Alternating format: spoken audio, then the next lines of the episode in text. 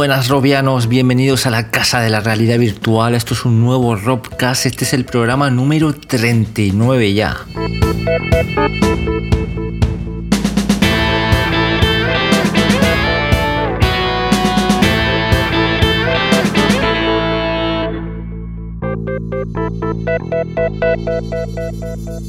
Muy buenas Ramón, ¿qué tal?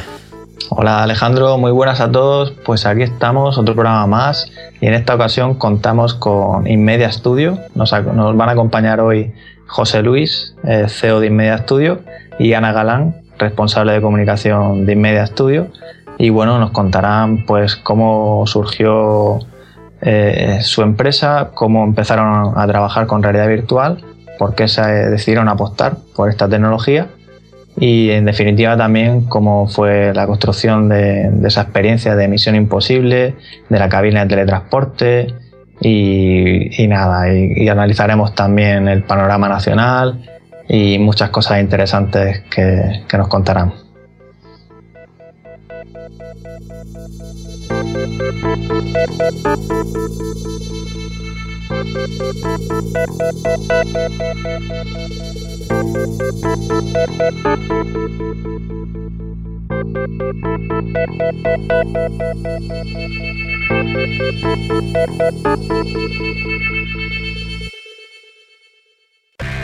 Antes de ser animadora 3D, Paula era solo Paula.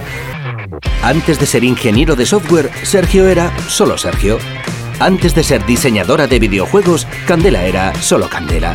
¿Y tú, en qué quieres transformarte? UTAD, el centro universitario que transforma tu talento. Arrancamos ya nuestra habitual tertulia y bueno, en la pasada Inmersive Europe tuvimos la oportunidad de charlar con los chicos de Inmedia Studio y de probar sus experiencias y la verdad que lo pasamos muy bien con ellos y nos quedamos con más ganas de, de saber más detalles, así que hoy vamos a aprovechar y charlar tranquilamente con ellos. Y para ello contamos con José Luis Navarro, CEO de Inmedia Studio. ¿Qué tal, José Luis?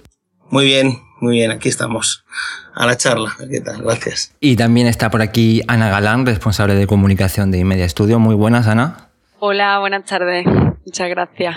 Saludamos también a Juanlo, ¿qué tal? Hola, ¿qué tal, compañeros? Muy buenas a todos. Pues nada, pues vamos ya al lío.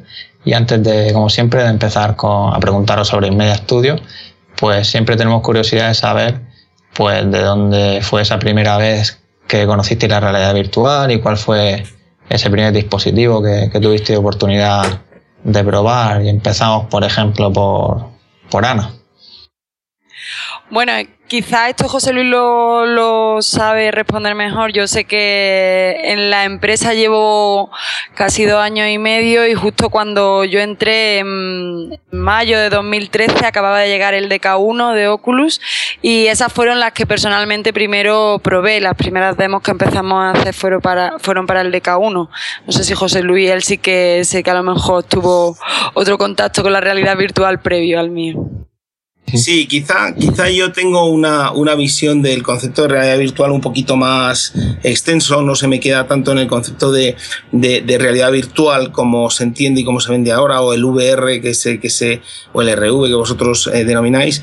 Eh, las soluciones en las que yo he estado eh, utilizando desde hace muchos años, desde el de principios de los 90, han sido soluciones de realidad virtual, pero no con los dispositivos ni con las capacidades que había ahora, utilizando por supuesto entornos en 3D y otras tecnologías tipo QuickTime VR y soluciones así. O sea que mi introducción en este tema es desde hace mucho tiempo eh, y los HMDs, realmente los primeros que he probado, eh, alguno probé por ahí en, Estados Unidos cuando era más pequeño en alguna, en alguna eh, feria y en alguna historia, pero realmente los que, los que he probado a nivel profesional han sido, como decía Ana, el, el DK1. El primero. Entonces, más o menos nos hemos iniciado todos igual. Aunque bueno, yo, por hacer aquí un pequeño off topic, yo creo que el primero que probé fue allá en la, en la Expo 92, que en, Sevilla, que hubo por ahí alguna algún pequeño indicio de lo que iba a ser la cosa, pero desde entonces hasta el DK1, pues nada de nada. Claro. Exacto, exacto. Sí, efectivamente. Muy bien, pues, pues nada, pues háblanos un poquillo sobre Inmedia Studio, qué es, cuántos sois, cómo surgió y bueno, qué fue lo que os llevó a apostar por, la realidad virtual. A ver, Inmedia Studio es una empresa eh, que surge hace más o menos cinco años, cinco años y pico.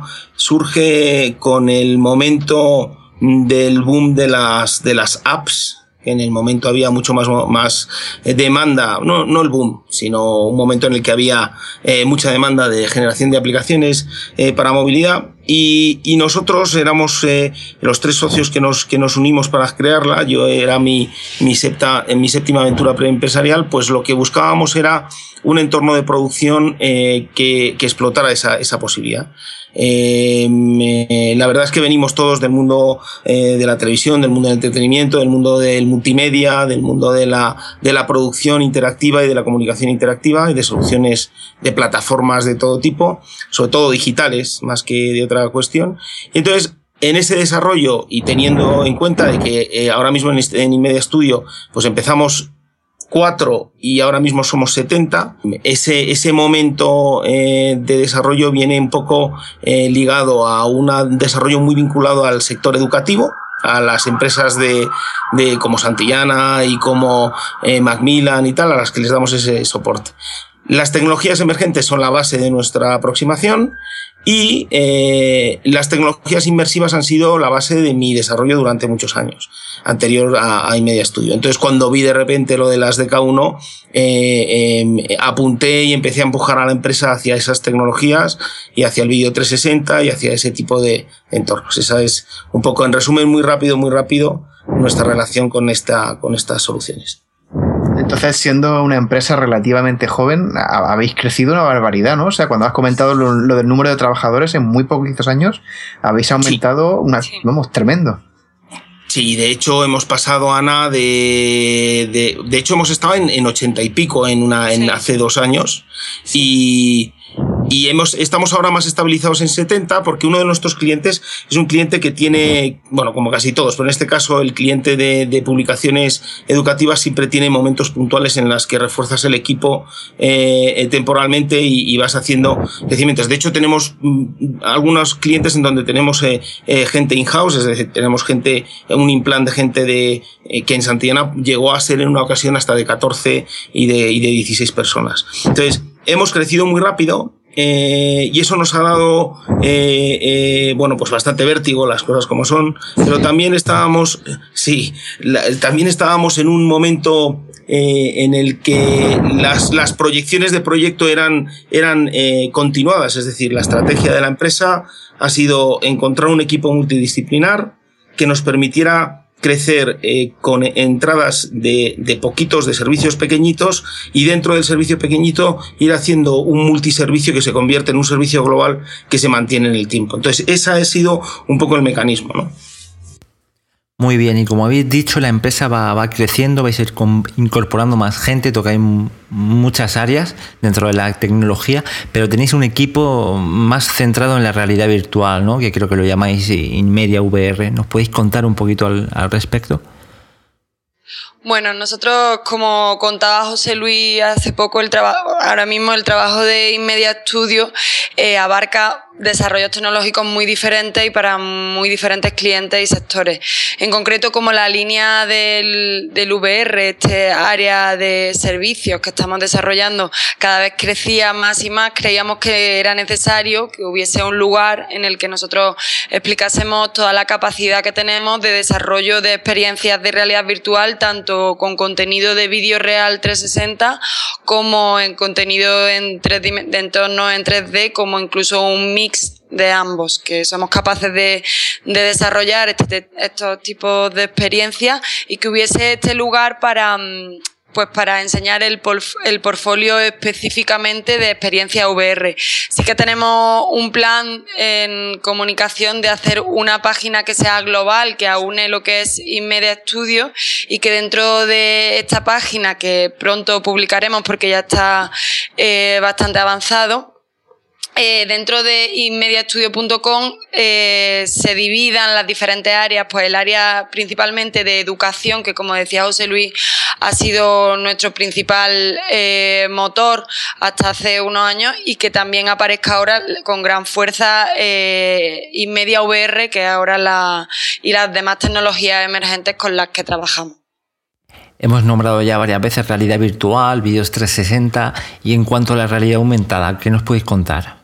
Sí. Sí, mira, nosotros al final lo que, lo que intentamos es, eh, eh, tenemos digamos que, dos intenciones o dos estrategias eh, de desarrollo y de, y, de, venta de servicios para empresas, que es, uno, soluciones con tecnologías emergentes en las que están incluidas, por supuesto, las eh, tecnologías inmersivas.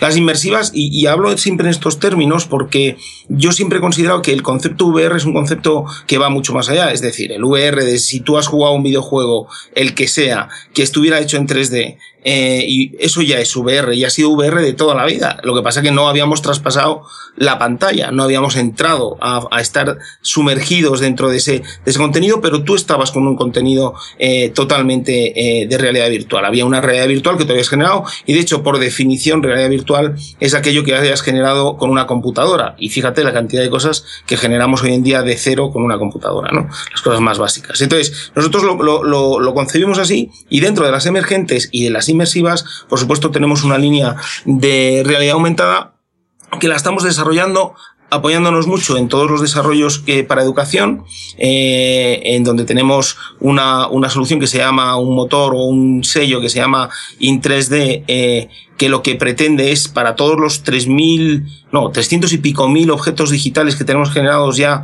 eh, eh, para, para el sector de educativo, tú los puedas ver en una tablet de forma plana, en una tablet en 3D que los puedas girar y ver, y con marcadores para poderlo ver después eh, en, en realidad aumentada. O sea que sí, sí estamos introducidos ahí. De hecho, tenemos una cosa muy cachonda que se llama, que es como un fotocall, lo llamamos fotocall AR, eh, en donde en realidad lo que pones es, en vez de ser un fotocall normal, eh, los fotógrafos van a estar haciendo fotos de los que se pongan delante del, del típico eh, panel de logos y los que están eh, haciéndose la foto y están mirando hacia adelante están viendo delante suyo un monitor donde si una película, por ejemplo, fuera de fantasmas, eh, alrededor de ellos aparecería el fantasma en AR dentro de la propia foto para que después se pudiera utilizar, subir a, redes sociales y todo lo demás. O sea que sí que estamos, estamos metidos en también tecnología y de hecho estamos optando, tenemos las meta, tenemos las gafas, las meta, las tenemos en, tenemos, hemos hecho cosas,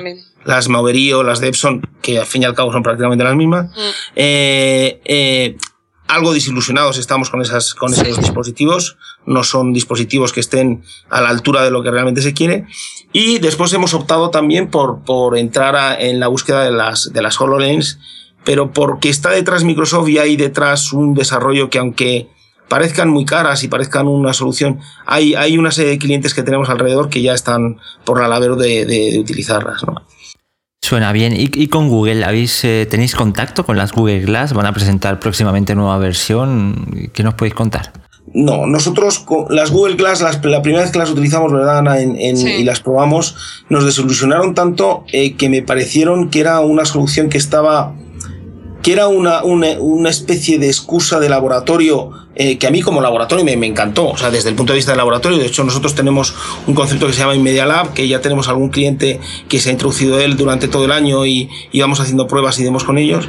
Eh, eh, como, como laboratorio me parecía interesante, pero, pero se quedó muy corto en, en, en la capacidad de, que nos daba a todos los desarrolladores como para poder acceder a un, a un entorno de, a un dispositivo en el que realmente pudiéramos desarrollar eh, posibles ideas vinculadas a algo útil, ¿no?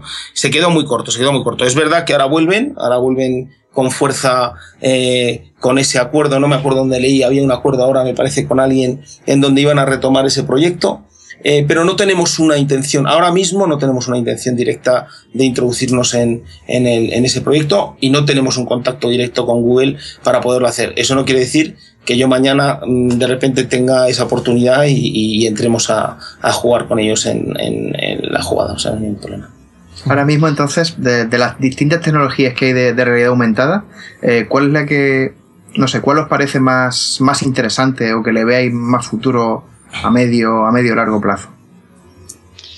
Para mí las gafas, las, las HoloLens o las Meta, sí, claro, esas son las que de alguna manera marcan una pauta. A ver, las Metas son prácticamente, o las Acier, a mí las Acier me encantan, eh, eh, de hecho, estuvieron en, un crowdfunding y nosotros entramos, pero nos devolvieron a todos el dinero porque llegó un inversor, les compró y, bueno, pues ya no regalaron las gafas, sino que ahora las tienes que comprar y hemos entrado en un proceso de, pedirlas, que si no lo conocéis yo os aconsejo que entréis a, verlas porque son un desarrollo muy parecido al de Meta, eh, son un desarrollo muy parecido a la Sepson eh, Moverio y, y las HoloLens van un poco en camino. Lo que pasa es que HoloLens con Microsoft va eh, muy orientado a algo más de entretenimiento, algo más de gaming, algo más de... Y las, y las ACIER son muy profesionales, son para temas más, mucho más vinculados a lo que sería nuestra actividad eh, eh, real. Entonces, vamos a estar ahí y las ACIER las tendremos también porque, porque necesitamos tener ese tipo de dispositivo para ver cómo lo aplicamos. Sí, las, las One yo recuerdo que el tema de la campaña de Kickstarter es verdad porque también yo también yo participé y hubo algunos más en el foro y recuerdo que eso cuando la cancelaron nos dijeron que nos devolvían el dinero a todos y demás y, y, recuerdo sí que se montó cierto, bueno, no, no revuelo, pero que sí, que la gente se quedó muy descontenta porque digamos dijeron que entre comillas aprovecharon del éxito de Kickstarter le dieron a todo el mundo una patada y bueno, pero bueno, parece, parece que han encontrado eso, lo que has comentado tú, un inversor externo y, van a salir adelante, vamos. Exacto, exacto. Sí, sí, ya puedes comprarlas, ¿eh? hay, un, hay dos modelos o algo así. Pero profesionales solamente, ¿no? Solamente profesionales, por lo que yo he visto, y, y para desarrollos, bueno, pues los desarrollos que va a tener AR, que es llegar con tus gafas a nivel profesional, llegar a una máquina y que tengas todas las instrucciones de desmontaje y montaje sin tener que tener un manual de instrucciones, sino que lo veas en tiempo real. Encima de la máquina, eh, con, un, con, una, con una R que te, que te va haciendo, te va dando las instrucciones. Que por otro lado han sido cosas que nosotros, por ejemplo, ya ofrecimos en su momento a Repsol y a empresas de estas características y donde hay una curiosidad que es muy importante para aquellos que se tiren a la piscina con este tipo de cosas. Hay empresas como Repsol, por ejemplo, eh, que en todas sus empresas grandes de industria donde pudieran hacer en marcha, poner en marcha todas estas cosas, eh, eh, como esos dispositivos son electrónicos y no están lo suficientemente protegidos, el más mínimo microchispa que se produzca en el, en el tal, como estás en un entorno totalmente combustible, pues no te dejan utilizarlo. O sea que cuidado con aquellas intenciones, buenas intenciones y buenos desarrollos y buenas ideas, que hay veces que la la posibilidad de ponerlos en marcha no está tanto en que el cliente no les guste, que les encantó el proyecto, sino la inviabilidad de poderlos poner, porque tenías que hacer no unas gafas ligeras, sino tenías que hacer un casco que le que dejaba sin oxígeno al tío casi para poderlo, para poderlo poner en marcha. Claro, es que hay casos que dependen mucho del entorno, claro, donde vayas a utilizar. Claro, muchísimo, muchísimo, muchísimo. Mira los lens que las llevan ahí al espacio, ¿no? sí, sí. sí yo, yo, es que también. Combustibles, Yo coincido también un poco con lo que comenta José Luis, ¿no? De que parece que Microsoft a HoloLens le está intentando dar así una orientación más gaming, pero quizás sea también porque a día de hoy yo creo que es lo más llamativo y lo que más y, y a lo mejor es por eso, porque yo estoy convencido de que estando Microsoft detrás, al final aplicaciones profesionales para HoloLens va a haber también cantidad.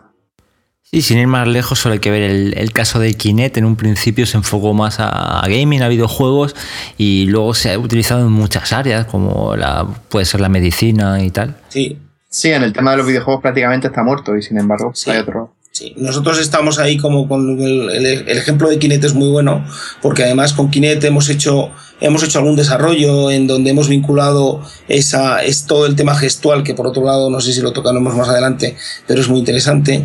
Y hemos también utilizado la, la, el, el, Intel, el, el RealSense, también lo estamos utilizando. Y todo ese tipo de tecnologías que están llegando eh, eh, están ayudando mucho a que todas esas otras tecnologías que van a llegar que son más de, de, de, visualización y ya no de captura de, pues ayuden a que todo esto sea cada vez más preciso. Quizá una de las cosas que más te echa para atrás de este tipo de cosas, de este tipo de tecnologías, perdón, es eh, la precisión. Existe una falta de precisión todavía en los elementos eh, que hace que, que haya mucha gente que espere que eso tenga una precisión milimétrica y los saltos son de tirabuzón, o sea, tú vas a colocar una cosa y, aquello pues, pues, desaparece, aparece, en fin, ya conocéis lo, como los problemas de la R tal y como, como han sido hasta, hasta el momento. Sí, es que algo que hemos comentado aquí también nosotros más de una vez es que mm, la realidad virtual es mucho más fácil que la realidad aumentada, porque claro, Te, tapan, te tapan por completo la visión, todo lo que te generan es de mentira, digamos, y la realidad aumentada es que es muy complicado, claro, o sea, tienes elementos reales y tienen que cuadrar perfectamente con los virtuales, porque si no es que se, se rompe la, la, la, la, ilusión, el efecto, entonces Exacto. Es, es, infinitamente más, más difícil, claro. Sin nada que, que ver, por ejemplo, Castar, que estaba ahí mismo en Immersive Europe, que lo enseñaba los compañeros de Núcleos VR. Que la verdad es que iba un poco, pues, a saltos, ¿no? sí, lleva saltos. Y además, fijaros que en cuanto a la aproximación de tecnología y al pensamiento que, hemos que, tenemos que tener, es que la, el VR es de hace muchísimo más tiempo y el AR es muy, muy, muy, muy moderno. Es decir, no nos damos cuenta que al final, aunque tengan eh, ciertas sinergias, incluso herramientas o, o, elementos de producción que puedan llegar a ser el mismo eh, o parecidos, eh, el AR es mucho más moderno, conceptualmente y técnicamente hablando, que el VR. Por eso el VR es más estable. Lo único que, bueno, ha aparecido el, bueno, ya, yo creo que, que ya lo conocemos todo, ¿no? El efecto de esa producción. Sí, el tema es que hay muchos frentes abiertos en pleno desarrollo. En el programa anterior hablábamos de, de y su precisión. Eh, imaginaros cuando podamos unir toda esta tecnología y alcanzar esa precisión que, que comenta José Luis, es lo que necesitamos. Sí, nosotros tenemos con Project Tango, tenemos ahora mismo, eh, y me permitís que entre un poquito así eh, a, a, los temas, ¿no? no Si queréis en algún momento, me, vamos a las preguntas, pero, pero, pero eh, tenemos con Project Tango un proyecto muy, muy bonito. Eh, eh, en el que si me encantaría además que lo pudierais probar, que vinierais a probarlo, tenemos una demo en donde entras en una, hemos modelado una de las salas de reuniones que tenemos, la hemos hecho exactamente igual, os pasaremos un vídeo con password que todavía no se puede, en, no se puede enseñar al público, pero vosotros por lo menos que lo podáis ver para ver el efecto que se produce. Entonces vas con una, vas totalmente inalámbrico, ponemos un tango aquí en, en una, en un arnés que lo pones delante, eh, y hace, una, hace un escaneo continuo de tu entorno eh, te pones unas DK2, que también lo vamos a hacer también en cuanto podamos con, con otro, con los, con la gente de, de, de VRealia que, que ya empiezan a sacar su producto, ya lo empiezan a paquetar y vender. Y eh, lo que haces es andar por la sala, viendo exactamente lo mismo, tocando la mesa y la mesa está tanto dentro del entorno virtual como el entorno físico de fuera y ya hemos conseguido que tenga una precisión bastante cercana, es decir, muy, muy, muy cercana, es una sensación muy buena. Eh, y además, cuando apagas la luz, se va todo a negro. Cuando apagas la luz físicamente, o sea, tocas el, el y se va todo a negro y cuando enciendes estás en una, estás en una ruina maya, en una tumba maya acojonante, así que te da una. Entonces, y mola, mola, mola muchísimo. Es una especie de, nosotros lo llamábamos dentro, internamente, y salvando las distancias, por favor, que, que conozca a todo el mundo cómo se pone con estas cosas. Salvando las distancias, nosotros lo llamábamos mini park de Void. Un poquito justo lo que el rollo. Justo, justo. Sí, es un mini park de Void, pero mm, eh, controlando muchos más aspectos de, del entorno. Pero es muy chulo, es, es un momento eh, en donde estamos mezclando esas tecnologías y, y con las Vive, evidentemente, también se podría hacer, ¿no? Pues, que tiene un potencial eso increíble brutal. Cuando veáis el vídeo os va a encantar. Y cuando lo podamos eh, publicar y, todo, pues... ¿Y cómo haces para llevar el DK2 ahí y moverte? Lo, estamos haciendo, llevas una mochila detrás como un supercampeón con, un, con, un, con un portátil eh, de 15 pulgadas dentro de una... Nos hemos buscado también una...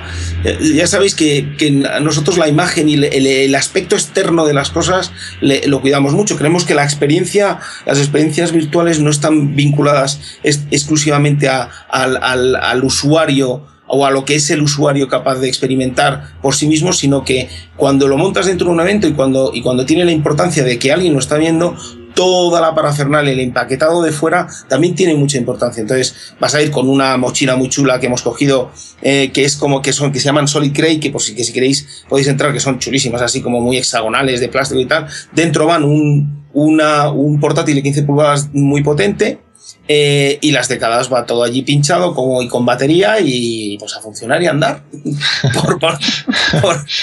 y aguantar lo que es el peso de la mochila, que tampoco es para tanto, es un ratito nada más con el que vas a estar, con lo cual. Sí, lo, pues que, lo, que, le dure la batería portátil también.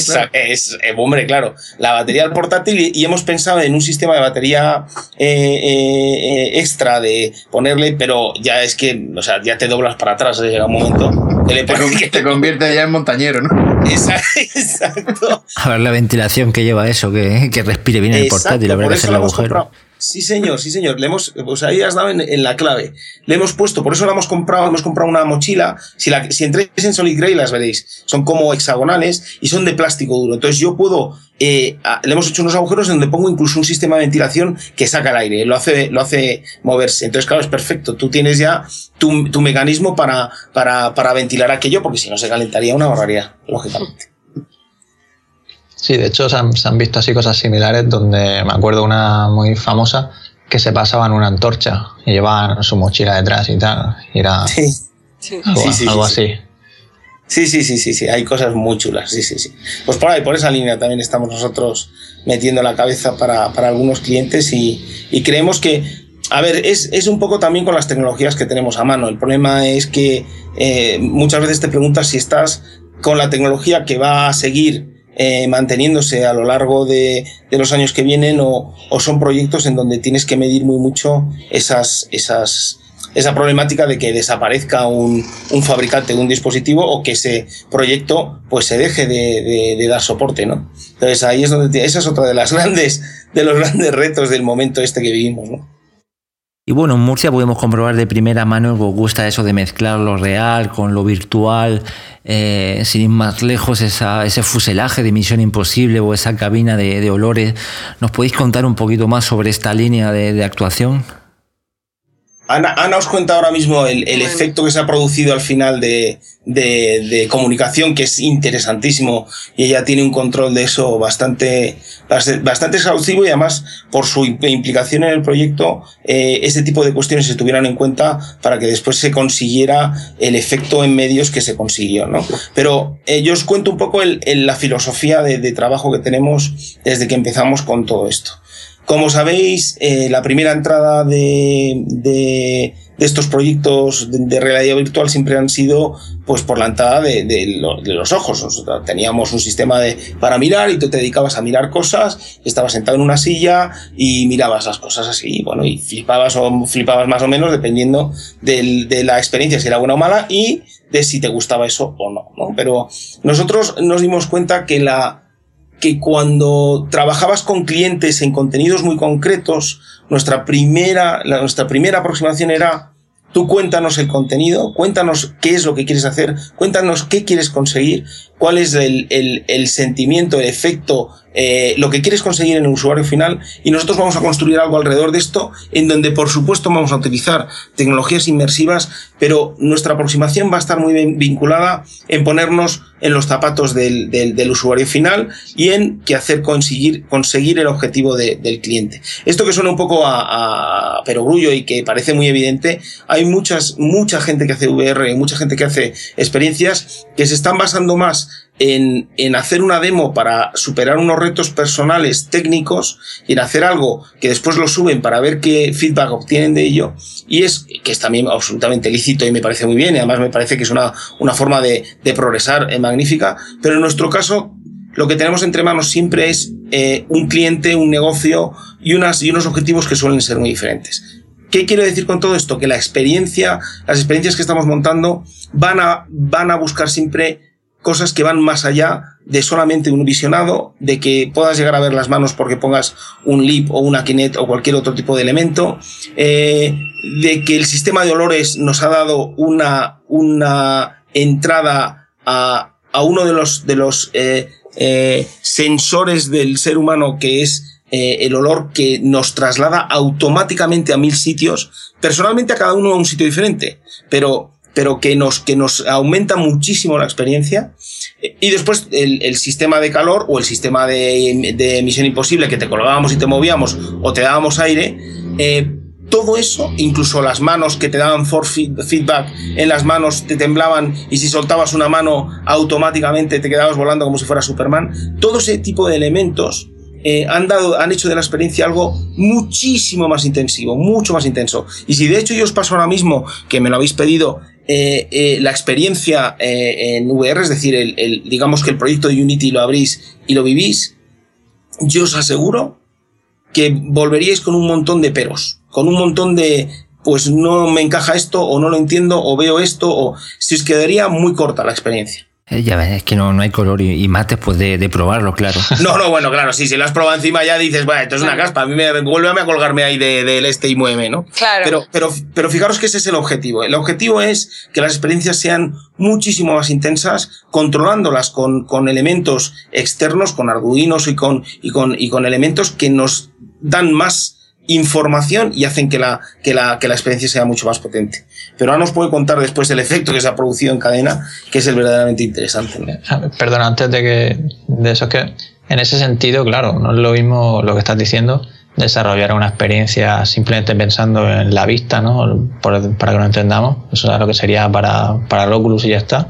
Sí. Que ponerte a pensar en, a ver, pues vamos a utilizar este, este fuselaje del avión, ¿no? Entonces, claro.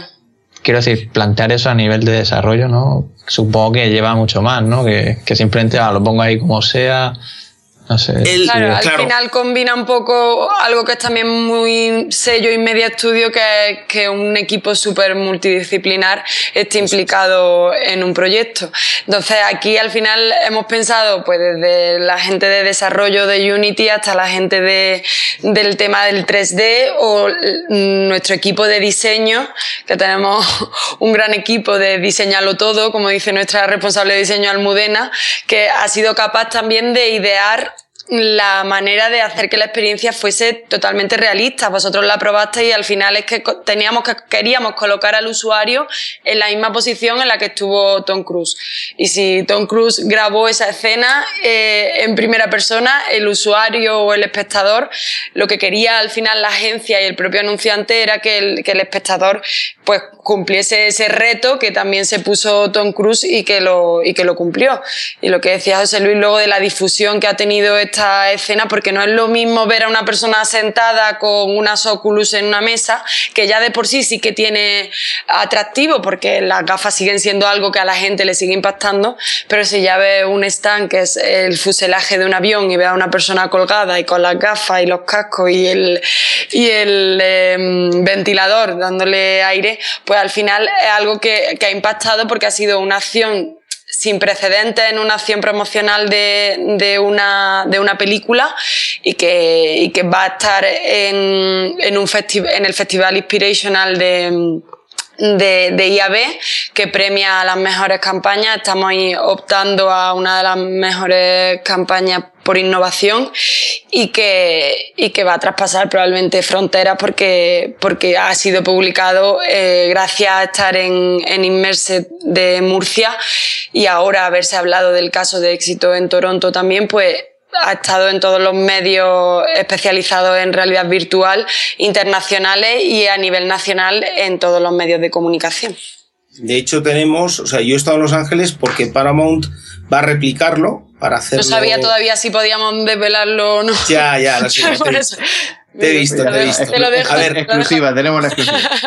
Bueno, es una exclusiva relativa porque es una exclusiva relativa porque, porque Paramount eh, puede estar diciendo que sí hasta que en el último momento diga que no, pero en un principio yo he estado con ellos cerrando, eh, van a replicar la, la todo, eh, fuselaje, absolutamente todo, la experiencia, todo, eh, para su lanzamiento de Home Entertainment, Entertainment, que por otro lado suelen tener menos presupuesto y aún así saben que este va a ser un, un, un exitazo.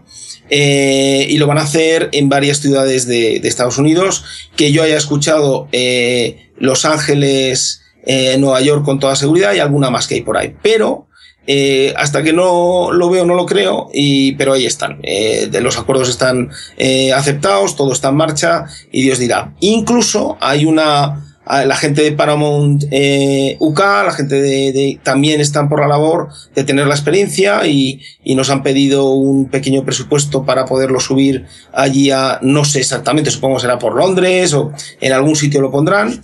Eh, la misma experiencia que tenemos nosotros en Madrid, el, el, el mismo stand, lo subiremos y lo pondremos allí. Quiere decir que al final está teniendo suficiente repercusión como para hacer un ruido que les merece la pena eh, en todos los en todos los aspectos ¿no? o sea que sí está teniendo bastante éxito gracias a incluso después de, del estreno de la película en cines porque esta acción que dice José Luis que va a ser la réplica sería ya para el lanzamiento del DVD entonces al final se convierte en una acción que tiene largo recorrido y que, y que les va a compensar de todas todas que es una cosa que también lo hemos pensado aquí muchas veces no que tenemos cinco sentidos. Entonces claro si te limitas a estimular la vista y el oído, pues llegas hasta cierto punto de inmersión y credibilidad, pero si además de eso eh, juegas con los demás, pues claro, es que, es que de verdad que se, se multiplica y por eso mm, yo creo que me extraña que, que, no haya más gente haciendo este tipo de cosas. Yo, mm. yo, yo recuerdo, por ejemplo, que nos chocó mucho la, primera vez que vimos algo parecido, creo que fue con la, con la experiencia de Juego de Tronos, famosa, que, que replicaban la jaula, ponían también para que temblara el suelo con ventiladores y, efectivamente arrasó, claro, porque es que se junta, y eso que era un, un DK1 en aquella época. Era, era un DK1 y era una empresa que también estuve en, en Inmerse 2015, eh, estuve ahí en Toronto, que nosotros conocimos, una empresa eh, internacional de, de, proyectos de CGI que hacen un montón de contenidos de, digitales para grandísimas marcas, grandísimos productos de, cine de altísima eh, eh, calidad, como es todo lo de Marvel y demás, que tienen una empresa que está por el mundo, eh, que me parece que son ya más de mil personas, y que las experiencias en VR han sido una, una, digamos que, una salida natural hacia un hacia un desarrollo de prácticamente con el mismo contenido que ya tenían. A mí particularmente me parecieron eh, algo, algo despistados en el sentido de, de, de, sí, sí, porque estuvieron allí, fue una chavala a la que se le hicieron preguntas muy concretas de equipo y tal, y, y salió por peteneras la tía esquivando todas las balas y, y claro, ella decía que no era una cuestión de dinero. Decía, no, es que esto no es una cuestión de dinero, es una cuestión de hacer experiencias VR, ¿no? Entonces ahí es ya cuando me encendí como una cerilla y me, y me, y me, de hecho me contuve porque, porque no, no, no era ni el foro ni el lugar, pero, pero ya que estamos así en, en compañía de, de buena gente ahora mismo en esta charla, puedo decir claramente puedo decir claramente que, que sí es, sí es una cuestión de, de dinero y sí es una cuestión de negocio y eso es lo que no podemos perder de vista. Esta gente tiene la suerte de tener eh, eh, el mejor contenido del mundo en sus manos para poder desarrollar lo que quieran. Claro, imagínate, o sea, para nosotros ha sido una suerte tremenda tener un producto como Misión Imposible en nuestras manos para hacer algo. O sea, el premio no es tanto nuestro como el producto en sí. O sea, es una mezcla de un montón de cosas y una serie de aciertos por nuestra parte, por supuesto, ¿no? Y de un equipo de desarrollo como el que tenemos en Inmedia Studio y creativo que ha sido capaz. Y ese soy yo estornudando, perdón. Eh, eh, eh, quitando el efecto especial, este, un, equipo que ha sido capaz de hacer cosas verdaderamente increíbles. Pero, pero, ¿hubiera sido lo mismo que hubiéramos puesto un avión a un tío colgado y que se hubiera dado una vuelta en un avión a alguien volando? Pues ya os digo yo que no. si, no se llama Misión Imposible. No, no, no es lo mismo, no, no tiene ese efecto, no tiene la repercusión, no tiene. Entonces, si a ti te dan el mejor contenido para poderlo trabajar y además encima te dan, eh, pues no sé, 500.000 o 200.000 o 300.000 eh, dólares para poder desarrollar eh, proyectos como, como el de como el que el de, Tronos, Tronos, Tronos pues eh, pues lo que le decía yo al de Samsung como cuando me reuní con él que es que nosotros buscamos proyectos de muchísima calidad como los de Félix and Paul. Bueno sí si usted me da un millón y medio para comprarme un rig eh, de estas características no se preocupe usted que le hago los, los mejores productos en 360 de vídeos que se puede imaginar incluso mejores de los que ha visto entonces, todavía estamos en un momento, y esta es un poco mi queja o mi, o mi reflexión, más que queja, mi reflexión, eh, en un momento en donde todo el entorno técnico que tenemos alrededor, el mercado, eh, eh, lo que está el mercado dispuesto a adquirir, a comprar y a tener, está en un momento en donde todavía hacen las pruebas con gaseosa. Eh, para nosotros todo esto es un éxito, eh, por supuesto eh, ha sido un negocio y, por supuesto los siguientes deberán de serlo. Pero eso de que esto no es un negocio y que 300.000 euros no les parezca suficiente porque ellos cobrarían un millón y medio, pues hombre, es otro nivel, es otra liga en donde nosotros no estamos pero que hay que tener en cuenta que, los que entramos, pues entramos también a, pegarnos con, con gente de ese calibre, que es evidentemente gente que está muy lejos. Bueno, y hablando de, los sentidos, estábamos hablando de, que utilizabais con Misión Imposible el aire. Y allí en Inmerses también estaba presente la cabina de teletransporte, que además de, aire, pues tenía el tema de los olores, tenía también la bombilla que te daba calor. Eh, lógicamente, cuando mirabas al sol o ciertas zonas, ¿no? Que estaba muy bien. Y bueno, ¿qué, os parece la utilización de estos elementos? Y si creéis que, llegarán a nivel particular o se quedarán ahí en plan como vosotros, ¿no? De cara a eventos o...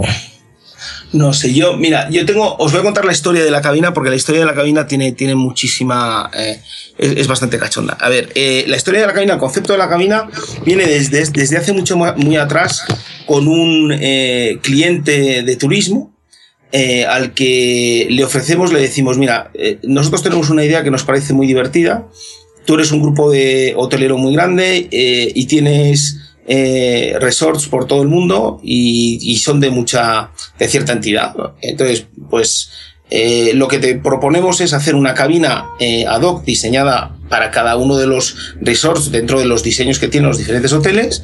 Entonces, cuando un cliente ya está dado de alta y está allí viviendo, pues tienes viviendo, eh, está allí alojado, pues lo que tienes es la oportunidad de decirle, si quiere visitar otros de los hoteles que tenemos, se puede meter dentro de la, de la cabina de teletransporte e ir a los otros hoteles y visitarlos. Eh, punto número uno, tú ya tienes ese cliente totalmente eh, em, fichado, con lo cual, eh, desde el punto de vista de inversión y de negocio, ahora os digo cómo terminaba la experiencia. Tú te metías dentro de la, cabina, cerrabas, tú estabas, te ponías exactamente igual que la cabina que probaste, te ponías las, el HMD de turno y veías que seguías estando en el mismo lugar, es decir, estabas en el mismo hall del hotel en el que estabas, imagínate un hotel de Ibiza.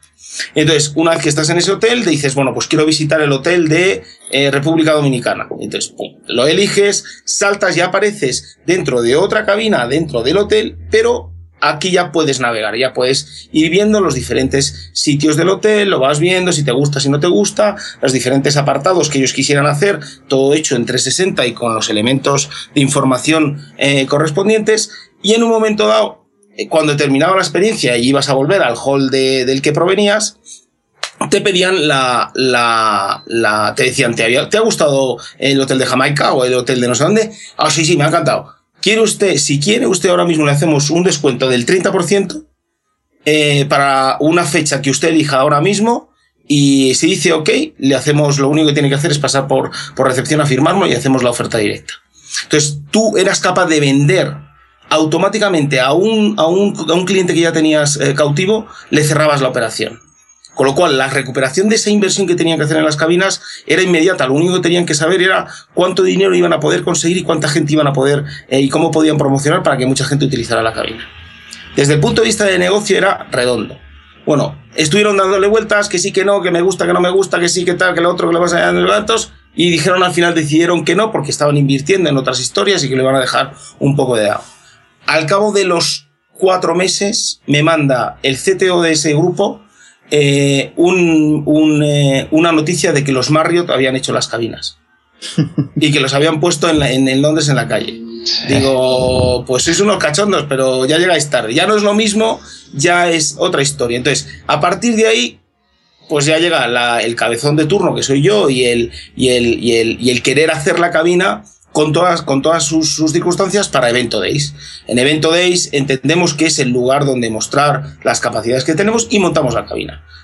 ¿Qué ha, resultado de la cabina? La cabina, incluso la que visteis en, en Europe, y la que estaba montada en Evento Days estaba todavía con algunas de las características. Si montar ahora ya, se proyecta eh, el cristal de entrada, es un cristal con retroproyección, de tal manera que tú proyectas y todas las instrucciones, para que sea autónoma, todas las instrucciones antes de ponerte dentro, cuando cierras la puerta, antes de ponerte las gafas, las tienes como si fuera eh, en el cristal eh, puestas y te van dando las instrucciones de cómo ponértelo, qué hacer, dónde mirar, cómo disfrutar y cómo después descolgar y dejar la historia, ¿no? Entonces es muy interesante cómo todo eso al final ha terminado siendo una experiencia donde incluso películas que no eran tan brillantes que teníamos nosotros en el portfolio de más de 2.500 minutos de 360 grabado ya que tenemos y producido, eh, tenemos una, una, una, experiencia muchísimo más completa y la gente lo entiende muchísimo mejor sin que tengas que tener un, un argumento eh, y un guion perfecto como debería de, de, exigirse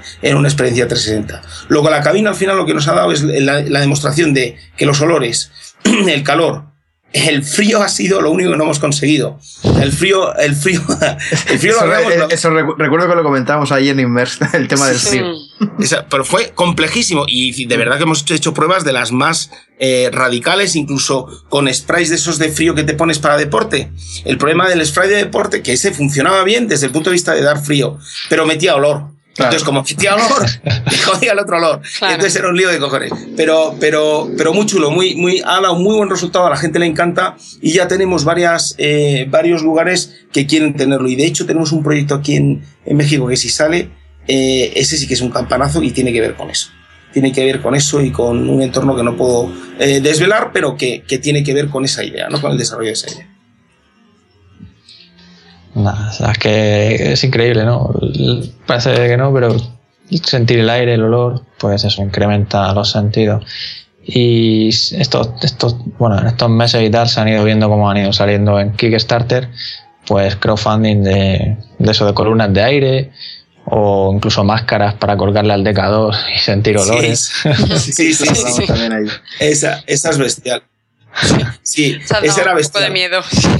Sí, sí. Esa, esa yo me imaginaba que al final de la experiencia te ibas a tener, porque eso pesa, ¿eh? Que al final tienes una serie de dispositivos puestos ahí y eso pesa. Me imaginaba que te ibas a tener que poner una cuerdecita atada al cuello para cuando se te fuera la cabeza para adelante ya que ya no pudieras más, para que te aguantara la experiencia, porque no, iba a ser imposible, vamos.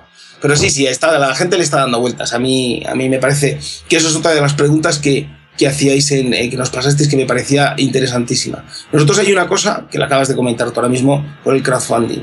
Y ya sí. meto así una, una cuñita que me parece, no nuestra, sino una, un mensaje que me parece fundamental. Todo el mundo dice que Oculus Rift ha sido el que ha eh, eh, empezado toda esta marea de, de, o este tsunami de, del VR. Yo no estoy del todo de acuerdo. Yo creo que lo que realmente cambia eh, es que el mundo de repente cambia en todo, en sus formas de hacer negocios antes de que todo esto ocurra, que se empieza a ver eh, un efecto verdaderamente impresionante a la hora de, de, conseguir fondos para ideas concretas, me da igual cuál sean, y el efecto crowdfunding, que es el que yo denomino en mis presentaciones y hablo de él, el efecto crowdfunding es el que realmente consigue que una idea que por otro lado está entre comillas, y no se malinterprete lo que voy a decir, robada de otras muchas eh, eh, eh, situaciones anteriores, es decir, lo que hizo eh, Luquino fue una cosa que salió de su cabeza, salió de todo su entorno y él unió todas las piezas, lo unió bien y le salió bien, eso por supuesto. Pero él no hubiera llegado a ningún lado si no hubiera sido por el crowdfunding, a ningún sitio. Luego, realmente el que ha movido muchas de las nuevas, la gente de Glove One, la gente, todos los que están sacando, la gente de Perception Neuron, eh, toda la gente que está sacando este tipo de historias, eh, e incluso los andadores que también tendremos y nos llegarán, eh, como es el Omni o como es el Ciber, no sé qué. Todo eso es por el, si lo pensáis, solamente por el efecto del crowdfunding. Ha dado una publicidad tremenda, unas ilusiones tremendas y un potencial de algo que bueno, pues a veces ni siquiera ha llegado a ser lo que, lo que se esperaba, pero ha sido lo único que realmente ha movido. Y después ya, cuando ha llegado a manos de terceros y hemos sido capaz, capaces de hacer eh, cosas con ellos. Pero si lo pensáis, no hubiera salido nunca, nunca adelante si no hubiera existido el crowdfunding. Nunca. Ese es realmente el verdadero motor de todo lo que ha ocurrido, bajo mi punto de vista, humilde por otro lado, y es una cosa que digo y me podéis discutir por supuesto, pero ese es realmente el motor de todo esto. A día de hoy lo que pasa es que el crowdfunding se está convirtiendo también un poco en un arma de doble filo, ¿no? Porque se han visto ya algunos casos de, productos, por ejemplo, más típico ahora, el Six Sense STEM, que, no termina de llegar, se ha retrasado mucho, al final ya HTC se puede decir que le ha hecho adelante con sus controladores, Oculus va a sacar sus controladores también, y PrioVR, por ejemplo, también otro sistema parecido, y hay mucha gente ya que que ya se eh, le da un poco de, de, cosa, ¿no? lanzarse a apoyar proyectos a lo loco, porque claro, ya es que ya han sido algunos palos bastante gordos. Por eso digo que, que al principio parece que a raíz de Oculus Rift, todo lo que salió, digamos, en el año, año y medio siguiente, pues Virtuis Omni, todos los que vinieron, fueron éxitos rotundos, tremendos. Pero a día de hoy, yo creo que ya resultan mucho más complicados, sobre todo por eso, ¿no? Porque la gente dice, bueno, voy a apoyar un cacharro de estos, se va a retrasar un año, dos, tres años y luego va a llegar eh, Sony y me va a fabricar uno y este se va a quedar pues compuesto y sin novia, ¿no? Pues suele decir. Absolutamente de acuerdo. Pero, pero incluso la reflexión creo que va un poco más allá. Creo que tienes, yo lo veo exactamente igual que tú, ¿eh? porque además yo soy del, de los entre locos y idiotas, o sea, se puede mezclar entre loco y idiota que no ha parado de, de, encontrar cosas que creía que, que, iban a funcionar y poner dinero y hace tiempo que ya no estoy ni tan idiota ni tan loco y entonces voy, voy, voy, voy me he ido curando un poco, exacto, me he ido curando un poco con el tiempo y, y, he ido poniendo eh, eh, inversiones en, en cosas más concretas. Pero si es que si lo pensáis, realmente lo que el crowdfunding ha conseguido respecto, a la situación eh, de desarrollo de tecnología es que todo lo que siempre se nos ha ocultado durante años eh, en los desarrollos de investigación y, de, de, I más D más I de las grandes compañías de tecnología, incluso de automoción y de otro tipo de historias, se nos ha ocultado el producto que íbamos a ver al final. Nosotros, los, los coches, los ordenadores, los móviles que tenemos ahora, son productos que vienen de tres años atrás. O sea, son todas cosas que vienen de hace mucho tiempo. Sin embargo, con el crowdfunding, lo que entraban, lo que abrían era la, la, la, la caja de Pandora ante, en la idea original y en los, en los primeros eh, desarrollos. ¿Por qué tardan tanto en sacar las cosas al final? Porque realmente es que necesitas tiempo de desarrollo real y tiempo de testing. Y eso es. tiempo, efectivamente, claro, está claro. El problema es que muchos también se han comprometido y han dado unos plazos, pues, irreales, digamos. Irreales. Y luego también lo que hacen es que se tiran a la piscina, ponen objetivos demasiado bestias, no consiguen la campaña, pero llaman la atención de, inversores y también lo utilizan a modo más de campaña de publicidad. Claro, claro, totalmente. Así es, así es. Y seguimos avanzando en esta charla. Hablamos ahora de, controladores que están tan de moda después de la aparición de HTC Vive o, Oculus Touch o en su día Razer Hydra. ¿Con qué dispositivos estáis trabajando vosotros ahora mismo? Pues nosotros estamos con Leap Motion. Eh, estamos trabajando con el Perception Neuron para, para, hacer tracking de, cuerpo entero. La Kinect también la utilizamos eh, en alguna ocasión. Eh, hemos, la Racer exactamente también y de hecho eh, eh, fuimos de los que optamos, eh, como has dicho tú antes, Juan, lo me parece que ha sido, hemos optado a los, a los, al, al Steam y todo todas las soluciones que eran inalámbricas para tal, que no han llegado y ni llegarán, yo creo, y palmaremos la pasta, no sé, o yo qué sé. me imagino que llegarán, otra cosa es que ya veremos cuando lleguen qué hacemos con ellos. Un papel Un papel es muy caro, bueno, ya veremos. Yo, yo estoy convencido de que de una forma o de otra llegará, pero... Sí, sí, de alguna forma, a lo mejor les da tiempo a hacerlo incluso mejor, ¿no? Es, es curioso, pero sí, en eso, eh, esas son las soluciones que estamos utilizando. Eh, el, el, el, Intel RealSense también lo estamos utilizando para este tipo de cosas. Y no sé si me dejo alguno. Eh, el Glove One, que también hemos adquirido eh, varios porque lo tenemos para un proyecto muy concreto. Eh, y, y, y, y mm, creo que ninguno más que yo recuerde ahora ¿Cuál? No, no, yo creo que ya. sí, vale. Sí, sí, creo que eso es un poco. Que lo has dicho todo. Sí. Y a la, hora, a, la, hora, de trabajar con ellos, por ejemplo, que los, desarrolladores os ofrecen un SDK para integrarlo en, los motores, ¿no? Claro. Se, integra ¿Qué se integra en Unity? ¿Os dan controladores para Unity, para Unreal o tenéis que desarrollar motores propios o cómo va? No, siempre va con. Bueno, nosotros lo que buscamos esa es una pregunta eh, muy importante porque yo cuando, cuando selecciono esa, esa, esa, ese hardware, lo selecciono en base a si va a tener eh, vamos a tener la posibilidad, yo lo digo de una forma un poco más, eh, menos técnica y un poco más soez, que es poderle meter mano. Eh, entonces, la forma, la forma en la que lo hacemos en realidad es, chicos, ¿cuál es la forma, a, los, a la gente de tecnología, cuál es la forma más adecuada que tendríamos de? Y casi todos ya vienen con un SDK para, para Unity, por eso es nuestro principal motor que más utilizamos por tiempos de acceso, tiempo de producción y por accesibilidad por parte de los, de los, pero también suelen tener ya, casi todos ya incluyen también para Unreal, eh, con la cual nosotros también eh, manejamos, pero hacemos muchas menos cosas porque estamos muy vinculados a tiempos muy, muy, muy, muy escasos de producción y Unreal siempre nos exige eh, un tiempo de producción un poco, un poco superior, ¿no? Eh, y también las experiencias que hemos tenido con Unity por ahora en la conexión con elementos externos, eh, con cualquier tipo de interfaz, la verdad es que nos ha, nos ha funcionado relativamente bien con los, con los pros y los contras que podamos tener en un entorno que yo siempre recuerdo y tenemos que tenerlo en cuenta y nos tenemos que meter en la cabeza ese concepto que está todavía en desarrollo. En pleno desarrollo. Sí, todo. todo, todo, efectivamente, lo que comentas tú. Es que estamos en, estamos en un punto en el que, en el que los que os dedicáis a esto, realmente de vez en cuando tenéis que hacer verdaderos juegos malabares, encaje de bolillos, para que todo funcione como debe. Que si el plugin para el Arduino por un lado, el, el plugin de Oculus por otro, bueno, o sea, es que es, realmente tiene, yo creo que tiene mucho mérito ahora mismo dedicarse a esto. Y cuando, lo y cuando terminéis todo, nuevo SDK ahí, ¡no!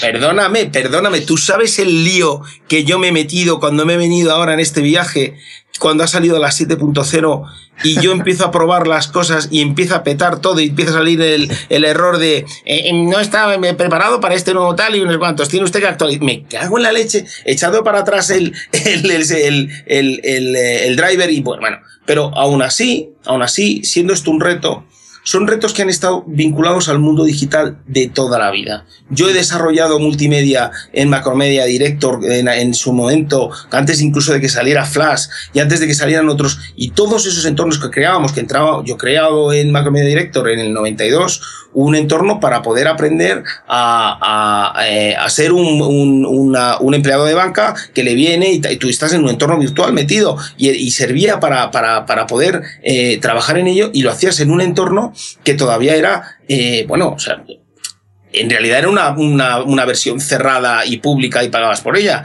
pero, pero todo lo demás pues yo qué sé, cuando yo fui por primera vez a vender esto dentro de un, eh, no voy a decir la marca para que no quede mal, de una empresa de energía muy grande de este país, pues llegué allí y el único que tenía un ordenador con CD-ROM era el de tecnología.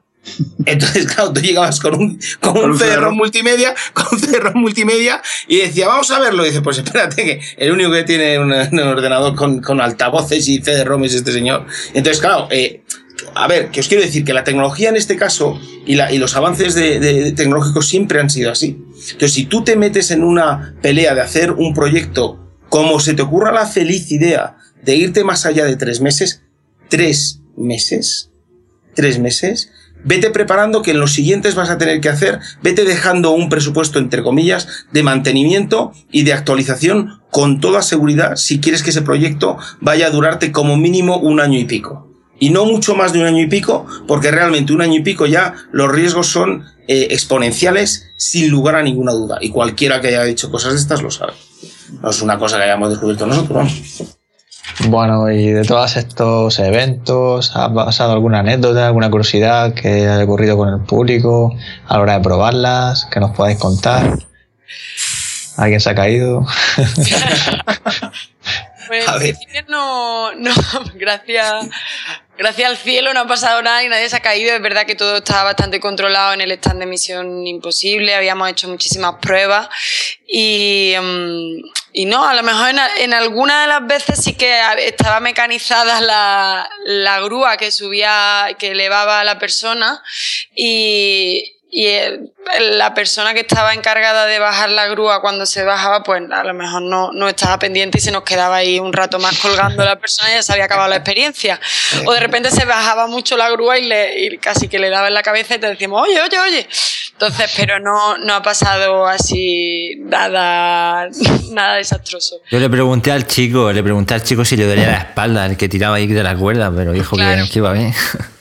Sí, hombre, en realidad, fíjate, ahí, ahí nos intentamos eh, eh, conseguir gente que tuviera experiencia con, con temas de, lógicamente, de montañismo, de escalada, eh, y, y, ellos al final, como es un sistema de poleas, lo controlan bien. Es verdad también que tiraba mucho, porque si les ves, se tiran mucho para atrás para aguantar ellos mismos con los pies los movimientos y tal. Al final la grúa era la que aguantaba el peso. Pero a ver, anécdotas cachondas que tengan que ver incluso con algo que a lo mejor a, a, vuestros eh, usuarios y a vuestros eh, oyentes les pueda, les pueda parecer divertido por, por, estar dentro también en la, en la, parte de desarrollo, es eh, llegar a montar el stand de Tomorrowland, el, el de Disney, eh, y poner, cambiar, eh, una vez que tenemos, eran tres puestos, pues una vez que lo ponemos todo, nos damos cuenta que no tenemos, que, la, que los agujeros que habían hecho para el botón de reset, que, que eran fundamentales para poder, no cabían los botones y entonces no, no podíamos poner un sistema de reset y, y tenías en, una, en, un, en un sitio tener que meter la mano donde había eh, tres, tres, eh, tres teclados y tres elementos en una cajita muy pequeña porque el stand era chiquitito y me cruzar, cruzar absolutamente, cruzar los, cruzar los, los teclados, las gafas que estaban a la derecha eran de la izquierda, tal, nada más montarlo, el lío fue de tal calibre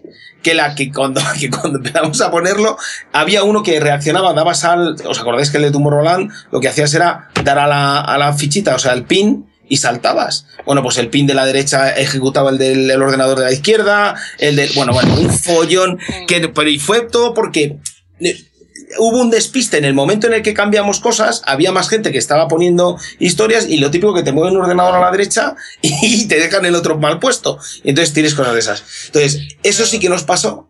Sí. Mareos, eh, eh, la verdad que nos lo preguntabais, mareos no hemos tenido. Sí es verdad que en la de Tomorrowland era más, eh, como estabas de pie, y, eh, o sea, al final esto tiene mucho que ver con la primera vez que te pones unas gafas de estas y tu estado de seguridad eh, está vinculado a que te tapen los ojos o no. Yo la prueba que le he hecho a todo el mundo que le he hecho presentaciones, he dicho, ponte de pie. Te voy a tapar yo los ojos, no te los tapas tú. Yo te tapo los ojos y ahora te dejo sin visión. Dentro de un rato vas a tener vértigo. No hace falta que te ponga unas gafas, es simplemente te acabo de quitar uno de los sentidos que más referencias te están dando de tu realidad. Y si encima te tapo los oídos con un sonido, que los oídos son la otra parte fundamental, sino la que más del equilibrio, te acabo de dejar en un estado en el que lo más probable es que dentro de nada empieces a buscar algo para apoyarte, por inseguridad tuya. La diferencia en, en, en, en, Misión Imposible es que como estabas tan atado, tan agarrado y tan todo, lo único que tenías era todo lo contrario, una seguridad tremenda, entonces no, no, tenías ninguna sensación en el engaño que haces al cerebro, tú no tenías sensación de inseguridad, todo lo contrario, de hecho mucha gente muy divertida hacía el Superman, mucha gente soltaba se ponía, y... soltaba las dos manos, hacía el Superman, Sí, yo- pegaba yo gritos. sí, sí. Sí, entonces, esas Luego son cosas que también nos- había, nos pasó otra muy buena también en Murcia porque nosotros teníamos muchas ganas de llevar el tema de los olores y, y es verdad que en algunas de las experiencias sí que salía la gente, en una en concreto que era de, eh, se, ve, se ve uno de los buffets de, de Ushuaia, de un hotel muy lujoso de, de Ibiza y tal, y entonces estás viendo todo el buffet del desayuno y huele a café, entonces la gente salía, por Dios, qué hambre, es que olía a café, es que estaba viendo el desayuno, no sé qué. Y, y luego sí que había en una, en una de las experiencias, en esa sí que olía a café, había una de las experiencias que nosotros pusimos un vídeo 360 que tenemos de un Porsche y, y se veía el Porsche desde fuera. Y el- del catálogo de olores, del sistema de olores que habíamos puesto, pues había un olor que era olor a humo. Pero, y nosotros, pues claro, lo asociamos a la experiencia del Porsche porque tú veías el Porsche desde fuera. Pero el humo, efectivamente, no era un humo de, de tubo de escape. El humo que se olía eh, era un, un humo de barbacoa. O de barbacoa o de, o de madera quemándose. Entonces, hubo una persona allí que se quitó las gafas corriendo Pensando- pensando, que la cabina había salido ardiendo. Y claro, que estaba él ahí dentro. Fue también muy bueno, sí, sí. Ese, eso sí nos pasó. Eso es engañar los sentidos y lo demás son tonterías. ya, ya que has sacado lo de, lo de la configuración de los olores, ¿cuántos olores lleva el sistema que, que utilizasteis? Podemos poner hasta 12. Llevábamos 6 nada más. Podemos poner hasta 12 y podemos combinarlo, tienes el control para combinar la cantidad de, de, dispersión que quieres, la cantidad de tiempo que tienes que echar el olor, tienes, la, tienes la cantidad de veces que, que, que, quieres que ocurra dentro de una propia eh, experiencia. Tú, por ejemplo, si tienes una experiencia que pasas de dentro a fuera del coche o de dentro de una, de una cabaña donde estás con una, con una chimenea puesta y sales fuera y hace frío y tienes y quieres poner eh, humedad de olor a, tierra húmeda y tal, pues puedes ir cambiando o puedes ir poniendo un número de veces y, y, y lo tienes controlado. Eh, o sea que puedes poner hasta 12 y en un principio podrías poner 24 o los que necesitaras. Eh, lo que no hay es tampoco tantos olores. O sea, los desarrollos de, de estos olores son, tienen, no llegan a 50, que están bastante bien, pero, por ejemplo, ahí es que este es uno de los temas más importantes que en, en el, en el I de, de, la propia cabina también llegamos a esa conclusión y sobre todo por lo que le pasó a este hombre que salió literalmente, y esto es cierto, que salió asustado. O sea, que se está quemando esto, que se está quemando esto. Y, y todo el mundo, ¿dónde se está quemando? Porque además es, nosotros diciendo, coño, ¿dónde se está quemando? Espera, ¿qué se está quemando? Y dice que no, que no, que era el olor de dentro, que la, bueno, en fin. Eh, eh, nos dimos cuenta que ya no era una cuestión de especificación nuestra, incluso de, era eh, el olor y además cuando lees sobre, sobre, hay muchísima ciencia detrás de, la, de la realidad virtual. Hay que leer mucho de ciencia y de, y de técnica porque eh, hay muchas referencias en donde realmente eh, el, el, el el sensor principal, el, la máquina más perfecta que está metida dentro de todo este barullo es el ser humano. Y ese ser humano funciona con una serie de, de, de mecanismos que están, algunos de ellos muy estudiados, y hay que leer sobre ello. Por ejemplo, el olor, que es una sensación absolutamente bestial, eh, nos puede reportar tanto el sonido con canciones como el olor sin ningún tipo de imagen y con la imagen totalmente apagada o en blur o algo, yo podría estar transportando a cualquier persona a sitios diferentes. Solamente con hacer eso. Le tapas los ojos, le pones un sonido, una música eh, eh, de un entorno y le puedes poner un olor. Y hay gente que se teletransporta mentalmente a cualquier sitio sin ningún tipo de problema. Entonces, claro, ¿cuál es el problema? Que dependes mucho de si ese olor es acertado o no y de ¿A qué le recuerda ese olor? Por ejemplo, un olor a tierra húmeda a la gente le, puede recordar a un momento de lluvia, al norte de un país, a un momento de tristeza, a, un momento de agobio, a los lo que en cada persona puede tener un efecto sí, distinto. Es totalmente subjetivo. Entonces, claro, entonces tienes un problema que es tú has montado una historia bajo tu tu, me, tu referencia eh, o tu, referencias o tu claro y resulta que a lo mejor no coinciden o transporta a esa persona a, otro lugar que a lo mejor no es el que has diseñado tú. Y esto me trae a otra de las grandes virtudes de la, de la realidad virtual, de los entornos virtuales, que es que una vez que hemos creado este gran entorno eh, nuevo en donde nos podemos eh, explayar a, bueno, pues a activar cualquier tipo de cosas o hacer cualquier tipo de actividad, eh, lo que un creador en el lado nuestro puede llegar a poner en marcha puede ser que lo que nosotros concibamos se utilice de forma absolutamente diferente. Pero absolutamente diferente.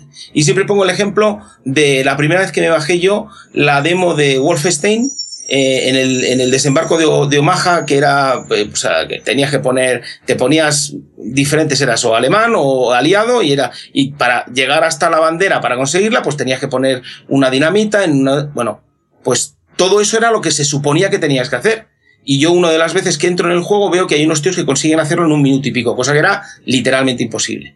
Bueno, pues juego con ellos, llegan hasta la barrera del, del hasta el hormigón, y cuando me, agacho allí me, me, quedo mirando así con mi escopetilla, así mirando a ver qué hacen estos, de repente llegan, llega un médico, se agacha, se pone y se sube el otro por encima, salta la valla y coge la bandera. O sea que, claro, eso, eso yo estoy seguro, ¿eh? Seguro que el creador no lo tuvo en cuenta. Porque era un sitio muy concreto de la, de la valla donde es que seguro, es que no lo había tenido en cuenta. Bueno, pues sí quiero contaros con esto, que eso en realidad, junto con todos estos eh, eh, sensores, es una de las cuestiones más importantes a las que nos vamos a enfrentar, ¿no? Que lo que tú crees, cuando tú le das a una persona, a un grupo de personas o al mundo en general, un entorno interactivo que está, entre comillas, más o menos vivo, cómo se desarrolle todo eso, o ya no te cuento si le metes inteligencia artificial bien montada, eso ya me da pánico, pero bueno, eh, la, hacia dónde pueda llegar a ir y hacia dónde pueda eh, evolucionar es absolutamente tremendo. Sí, sí, sin duda. y una cosilla a modo de curiosidad. Eh, como hemos comentado antes, trabajáis con Unity, entonces esto de los olores también trae su SDK o su plugin para Unity. No, no, no, eso fue, eso fue el equipo nuestro que fue capaz de, de entrar. Eh, eh, es un dispositivo que es totalmente eh, wifi y que tiene, te puedes conectar a él y que tienes una entrada prácticamente como si fuera un Arduino. Entonces lo hicimos, lo desmontamos entero y ya le metimos nosotros, entre comillas, como suelo decir yo, le metimos mano y lo hicimos nosotros. Ahí no había un SDK.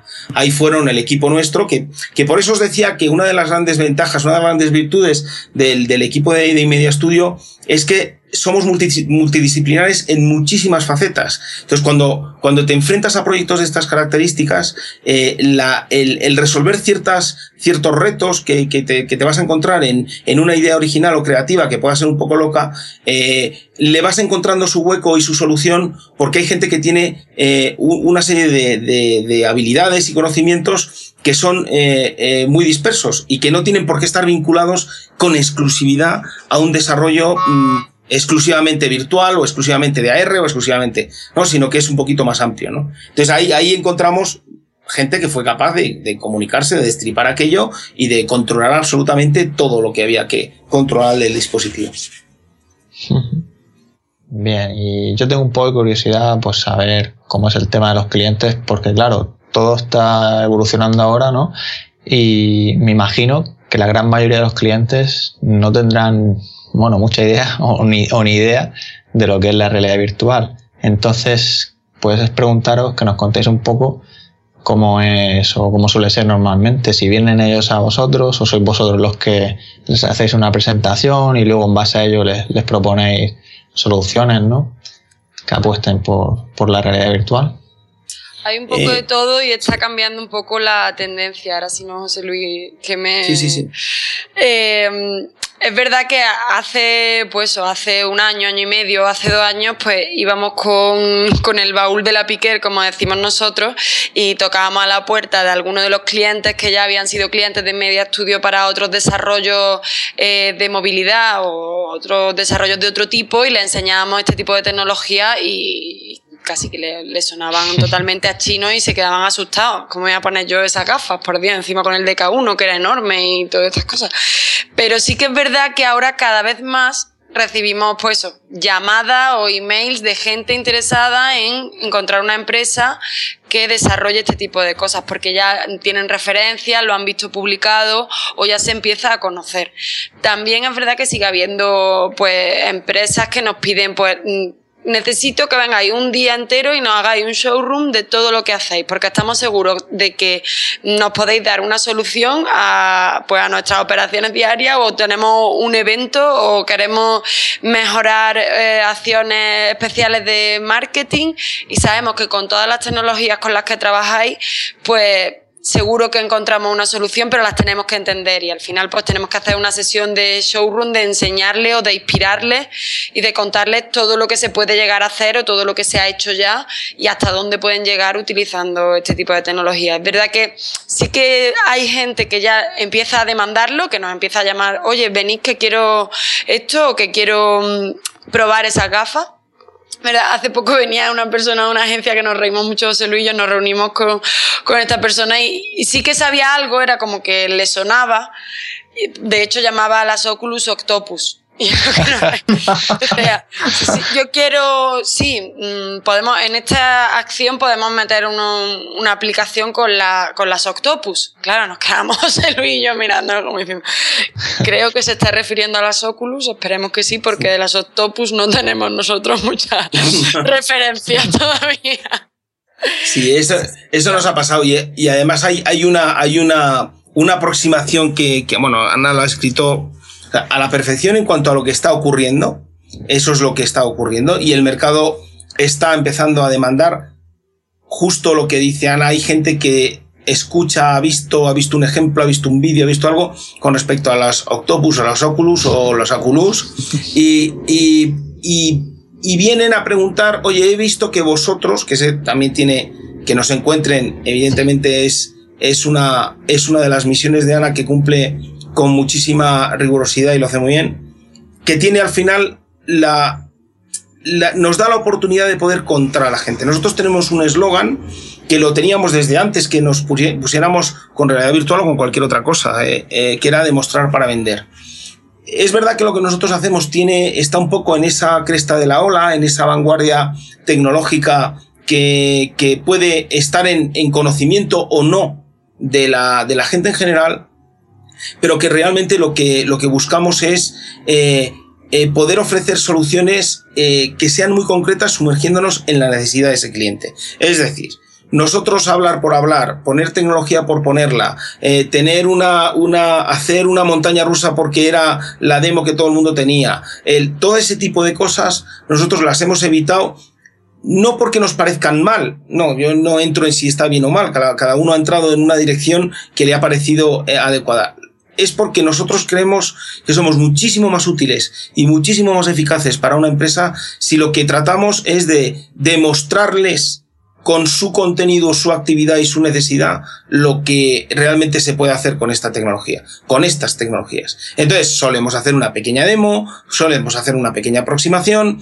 que ellos visualizan, eh, tocan, eh, tangibilizan de alguna manera y a partir de ahí entramos en la dinámica, que esa ya es eh, cada maestrío tiene su librillo, eh, una entrada a poder cerrar un, un posible proyecto eh, con las empresas, que como os digo y como sabéis, pues hombre, siguen haciendo pruebas con, con gaseosa, aunque la verdad es que empieza a haber muchísimo más movimiento, las cosas como son.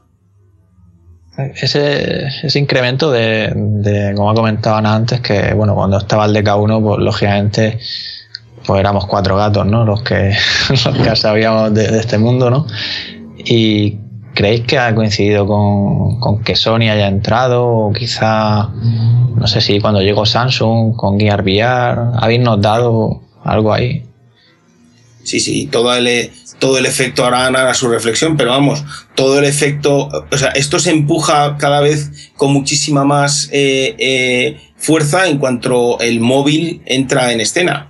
En cuanto el móvil es un dispositivo que por sí solo eh, y con, una, con unas gafas de cartón permite eh, crear experiencias inmersivas eh, dejando de lado tener que tener una máquina gigante o haber optado por las Oculus Rift a lo mejor para gente que en un principio o no tenía el dinero para comprarlas o no quería gastarse ese dinero en, unas, en una cosa en desarrollo o no tenía una máquina suficientemente potente para poder testar todo esto, ¿no? Bueno, y Entonces, también, perdón. Sí, sí, sí, adelante. Sí, sí. Bueno, y un hito también muy importante para que esto se, se, mm, se, hiciese más popular fue la compra de Facebook de Oculus, que eso al final sí que estuvo en todos los medios de comunicación y al final la gente sí que, mm, aunque no lo hubiese probado, casi se conocían el nombre del dispositivo y han visto fotografías, pues por ese hito mmm, de que en concreto un grande como Facebook apostara de esa manera por, por la realidad virtual. Sí, esto fue un poco ya lo, lo, que, lo que lo llevó a los telediarios, ya prácticamente. Claro. claro. Exacto. Entonces, y de hecho, la gran, la gran pregunta que se hacía a todo el mundo, sin saber realmente lo que significaba, porque no sabían lo que estaba haciendo Facebook, uh -huh. eh, era la comparación de qué hace una red social con, con unas gafas de realidad virtual, ¿no? Más que nada porque el concepto de, realidad, de, de, de red social que se tenía con respecto a Facebook y el desconocimiento tan absoluto que se tenía de las posibilidades de, de, un HMD como el, que, como el que estaban desarrollando esta gente podía tener sentido o no para una empresa de estas. En realidad la, inversión es una inversión que está vinculada a una diversificación de negocio perfectamente clara para estos grandes monstruos que hacen tantísimo dinero y que pueden tener eh, caídas de, de, de negocio eh, tan espectaculares como el dinero que ganan que con una línea de estas pueden ir abriendo un, un, camino que está muy vinculado a algo que va a ser social, que es todos los nuevos entornos donde supongo que habéis probado, eh, como es Alt Space o el propio Convergence o, o, todos esos entornos que eran el famoso Second Life de, de antes, pero ahora con gafas. Entonces, todo eso va a dar lugar a esa social, eh, so, perdón, sociabilidad o socialización, mejor dicho, socialización de eh, estos entornos vinculados a ya no te mando solamente textos, sino que te voy a ver en forma de avatar o en forma de lo que yo quiera, voy a hablar contigo directamente con voz sobre IP y voy a estar en un entorno de cachondeo y de no sé qué, o no de cachondeo, o serio, o no. Pero esto ya es real, si no lo habéis probado, o los usuarios os aconsejo que lo probéis porque es impresionante si tenéis la ocasión. Entra en un alt space porque, vamos, es la misma experiencia que podías tener con un Second Life con la diferencia de que te pones las gafas y estás dentro de él. De hecho, nosotros tenemos un proyecto interno con una empresa a nivel absolutamente interno para ellos en donde les estamos desarrollando sus salas de, de, de conferencia vinculadas a, a entornos de este tipo para conectarse desde diferentes sitios. Sí, sin duda llegará y más con esa aparición en escena de, Facebook. Y bueno, antes de entrar en, el tema de Toronto, ¿nos podéis adelantar a algún otro gran proyecto en el que estéis trabajando ahora o que, vayáis a hacer? Bueno, tenemos una. Eso me lo he apuntado aquí, lo que pasa que he apuntado el tachado y he apuntado el tachado. Pero bueno, voy a intentar deciros los que puedo y los que no puedo, ¿vale? Eh, eh, claro, es que es complicado porque vosotros tened en cuenta que nuestra aproximación es muy eh, particular al negocio, ¿no? Entonces, mucha gente, al final, eh, si hay algo que define eh, y que es lo que nos dará grandes proyectos, y eso espero a partir del año que viene y el siguiente, ahora mismo estamos haciendo, estamos haciendo aproximaciones más o menos medianas o cortas o pequeñas, de corto alcance, pero de pruebas para ir posicionando estas soluciones dentro de las empresas, pero la realidad virtual o lo que serían los entornos inmersivos, tal y como nosotros los concebimos, son soluciones eh, que son absolutamente transversales en una, en una, compañía. Es decir, esto no es una vertical que es que lo que tengo es una sala de conferencias eh, de realidad virtual. No, esto es una transversal que estratégicamente si la preparas puedes dar soluciones a las operaciones, puedes dar soluciones al marketing, puedes dar soluciones al training dentro de la empresa, puedes dar soluciones absolutamente estratégicas donde las decisiones se tomarán a medio y largo plazo y no tan a, tan a corto plazo como están ocurriendo ahora. Eso pasará, llegará y ya veremos quién eh, eh, recoge ese testigo, que seguramente serán aquellas generaciones que lleguen a puestos de trabajo eh, de cierta estratégicos dentro de grandes grupos y entiendan que hay que empezar a apostar por esto, igual que apostaron en su momento por estar en las redes, igual que apostaron por estar en internet, igual que apostaron por estar en otros medios, ¿no? Pero por no enrollarme, que me enrollo como una persiana, voy a deciros algunas cosas sueltas de es posible que tengamos eh, otra vez la oportunidad de grabar ahora a final de año otras dos galas eh, de fin de año en 360. Hicimos la de 40 principales del año pasado y quedó mm, de lujo, es una maravilla verlo porque además eh, se hizo un trabajo de postproducción verdaderamente alucinante. tenemos también un conjunto de soluciones de tecnología emergente y, y inmersiva vinculadas a una plataforma de publicidad en entornos inmersivos y tal, eh, que estamos desarrollando. Hay un mini, parque virtual, eh, que es el que os he comentado antes, eh, con tecnologías mixtas de Tango, Percepción Neuron, la DK2, la Vive seguramente llegará para poderlo meter dentro, vídeo en 360, los Glock One. Hay otro proyecto muy chulo, que ese es el que me traigo de Los Ángeles, y que cuando lo tengamos absolutamente perfilado intentaremos hacer un, un, contacto con vosotros para comentároslo, si queréis, incluso en exclusiva para, para que es muy chulo, es una producción de un corto de cine, pero cine de verdad, o sea, algo muy serio. Em, después tenemos un, un, evento, que es por la, una de las razones por las que estoy aquí en México, tenemos un, un evento en Tijuana de uno de nuestros clientes de la inauguración de uno de, sus obras que la termina y la pone en marcha. Y entonces vamos a hacer todo una, un evento con realidad aumentada y realidad virtual donde va a haber un grupo muy exclusivo de gente eh, montado que cuando lo tengamos eh, os, os daremos más datos sobre ello, que es un proyecto muy muy bonito y el que más me gusta de todos, que es el que más ilusión me hace por, porque de alguna manera es algo que ha sido una especie de, sueño continuado que he querido hacer, que está vinculado a nuestra principal actividad, que es, el, que es la educación, y que se parece en gran medida al de Expeditions de, Google, que nosotros lo llamamos eh, eh, clases bajo el. En este caso está, es un proyecto de Immerse Learning y que lo que tienes al final es la posibilidad de uno, el primer el primer, dentro de la primera clase que, que vamos a desarrollar es eh, para primaria y secundaria eh, un proyecto en donde vas a dar la clase debajo del mar. Nos hemos asociado con unos biólogos marinos y vamos a sacar un producto que está totalmente vinculado al currículum nacional, tal y como lo, lo trabajamos con, con, grupos como Santillana, Macmillan y demás. Y vas a tener dos versiones. La versión en donde eh, el chaval se pone unas Google Cardboard con un, con un móvil y vas a poder aprender eh, a trabajar en él con una estructura que es la que utilizamos en todos, en todos los trabajos que tenemos. Siempre vamos en una estructura básica que es eh, observar, explorar, interactuar y compartir. Siempre hacemos esa estructura, siempre. Y si lo pensáis y analizáis vuestra actividad diaria o vuestra entrada en nuevos entornos de cualquier tipo, siempre vais a hacer. El ser humano pasa por esos, por esos ciclos casi en ese orden. Eh, nosotros lo ponemos en marcha de esa manera y va a ser no solamente con las Google Cardboard y el profesor con un tablet eh, lanzando eventos, sino que también va a haber una posibilidad de hacerlo con un mini DOM dentro de, de las clases proyectando para que sea grupal, para aquellos eh, cursos que no tengan, aquellos eh, colegios que no tengan la capacidad de, de tener un montón de, móviles que, que se proyecte eh, en un DOM hinchable dentro de la clase o dentro de alguna sala grande del colegio y que vayan rotando por allí y que forme parte siempre, muy importante, esto no es algo efectista para ver tiburones y para ver ballenas y para ver un sitio muy bonito y debajo del mar. No, no.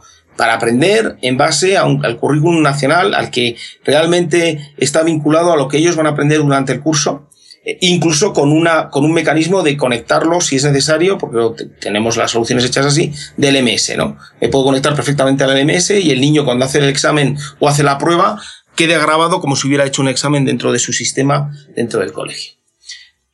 Eso son, eso, hasta ahí puedo contar. Bueno, vamos, suena, menos mal que puedes contar, pero vamos, suena, impresionante, madre mía. Igual que cuando íbamos nosotros a la escuela, que lo más alucinante era cuando el maestro cerraba las ventanas, nos enseñaba el planetario ahí y flipábamos con eso. Imaginaros ahora con las gafas. Te ponían las diapositivas y, para de contar. La verdad es que las posibilidades de aprender es que es increíble, ¿no? No es lo mismo que de lo que lo ves lo, que hablamos siempre, ¿no? Ver la pantalla plana que, que meterse dentro, ¿no? Y ver, todo. Absolutamente. Ese es un poco el proyecto. Una preguntilla respecto a lo que has comentado de, las grabaciones que haces como una de los 40 principales. Yo es que una de las cosas que más me llama de estas grabaciones, que no le quito mérito ni mucho menos a, las grabaciones de 360 tal cual, pero el tema del estereoscópico, ¿cómo lo veis? Estamos trabajando en él ahora, ahora ya tenemos también sistemas de grabación en, en, estereoscópico y lo que llamamos nosotros 3D 360, sí. que me parece muchísimo más efectivo, es decir, eh, la sensación de inmersiva es mucho mayor. A mí me gusta mucho más, todo el producto de, de estos bestias de Félix and Paul eh, es así y la diferencia es abismal, o sea, las sensaciones son muchísimo más reales eh, y, son mejores. Problemas que técnicamente hay una parte que se resuelve mal, que es la de arriba, la del techo y la del, y la del suelo, porque la forma de hacer estereoscopía arriba es muy diferente a la forma que haces en, la horizontal. Y entonces hay un giro, hay un momento de pérdida de, de que lo tienes que resolver con, en vez de con dos cámaras, con tres cámaras y, y un lío bastante importante. Pero, sí, pero, pero independientemente de la técnica que se irá resolviendo, por ejemplo, nosotros tenemos la Bulb y recibiremos seguramente en la cámara, ya sabéis que la Bulb es la 360, esta pequeñita que tiene cuatro objetivos y hace, y hace vídeo y foto en 360 en tiempo real, bastante, bastante majo, una resolución muy baja, pero, pero sirve, por ejemplo, para hacer, si te quieres hacer un, un, un pequeño esquejo de, de, de, de cómo podrías hacer un guioncillo de una película, o con dónde quieres poner la cámara o quieres dejar de poner. Ese tipo de cámaras es, son geniales para hacer los previos. Eh, y, y, además permiten una agilidad en el stitching que es en tiempo real que es buenísima. Yo al final el cosido de las películas es quizá una de las cosas que más llevan. Y el, 3, el 360 3D, como dices, para mí es, es la clave de todo esto. Y el siguiente paso son las grandísimas máquinas, eh, o sea, las grandísimas capturadoras de imagen eh, tipo ARRI o tipo Epic con las que estamos haciendo pruebas eh, durante estos meses, 360 eh, y 360 3D. Con lo cual ya alcanzas niveles de, de calidad de cine y de broadcast como Dios manda. Eso sí, exigen una, una producción, unas máquinas brutales para hacer toda la composición porque te encuentras con no sé cuántas gigas de, de datos brutales de vídeo para poder trabajar con ella y la segunda parte, que es la más interesante, que no por otro lado menos importante, es la que mejor eh, inmersión da, es todo el rollo del sonido. El sonido es clave en, el, en, el, en, la, en, las, en, las, en las experiencias inmersivas. El manejar el sonido posicionándolo dentro de un entorno 3D, es la única manera que realmente la gente entiende lo que está ocurriendo. La única manera. Y de hecho, discutiéndolo el otro día con un director de cine en Los Ángeles, eh, hablábamos de un, de un, eh, del efecto de, ya sabéis que lo, lo que más se ha hecho ha sido miedo en, en, en VR, ¿no? Lo que más se ha hecho porque es que te cagas por la pata abajo, o sea, te pone las gafas, empiezas a oír un ruido por ahí detrás, mira para atrás y no hay nada, y al rato lo tienes delante, cuando te has dado la vuelta y dices, madre te sale el corazón, ¿no? Bueno, pues una de las cosas es que el sonido en el cine con el, con el, con el miedo es muy efectivo, pero es que con, el, con la realidad virtual es todavía más efectivo, porque la sensación de tener el, el, el zombie eh, eh, echándote las babas en el cogote es de, con perdón de la expresión, porque no se debe decir esto, de cagarse. O sea, tú notas aquí detrás en la orejilla así como el, así la, el, el, el, respirar del zombie y dices, ahora sí que ya no me doy la vuelta ni de coña, a correr como un campeón.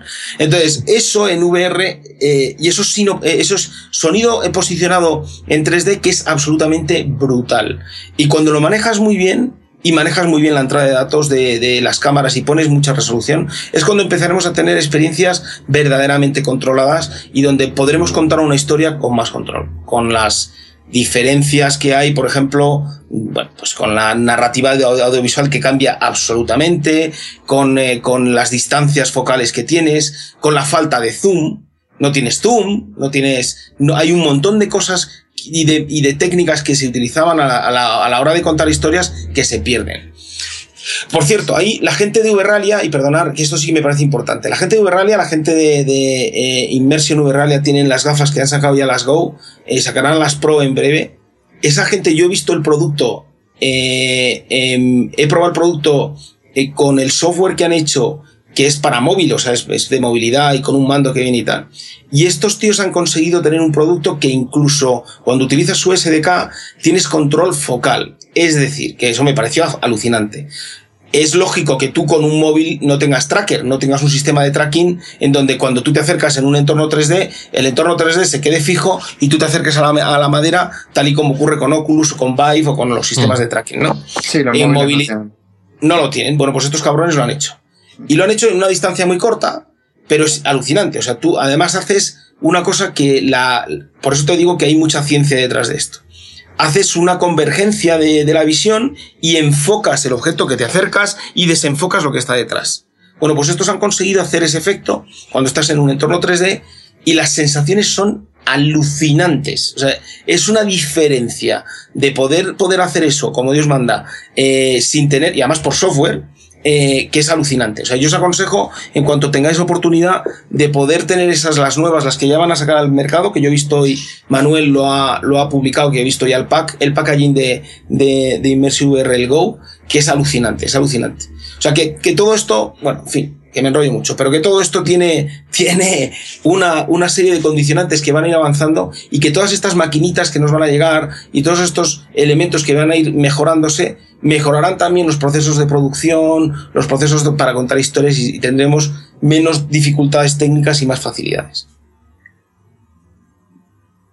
Yo creo que, creo que, que, que el tema de la, sobre de, de las películas, de lo que tú dices, ¿no? De contar historias, es que es como partir de cero otra vez, prácticamente, porque claro, ya la, la, la todo lo que lo que lo que estamos acostumbrados de, de, de los directores de usar de si el, el FAD, el plano corto, el plano no sé qué, aquí hay que aprender otra vez a hacer cine, digamos. hay, que, sí. hay, que, hay, hay, que, hay que contar con, con, que, con que todo cambia. O sea, ahora es, es, un nuevo punto de vista, el espectador está dentro, está metido en la historia, no puedes sí. usar los trucos que venías usando y es, yo creo que es una oportunidad también muy buena para, para, para reinventar un poco ¿no? el tema del, del storytelling.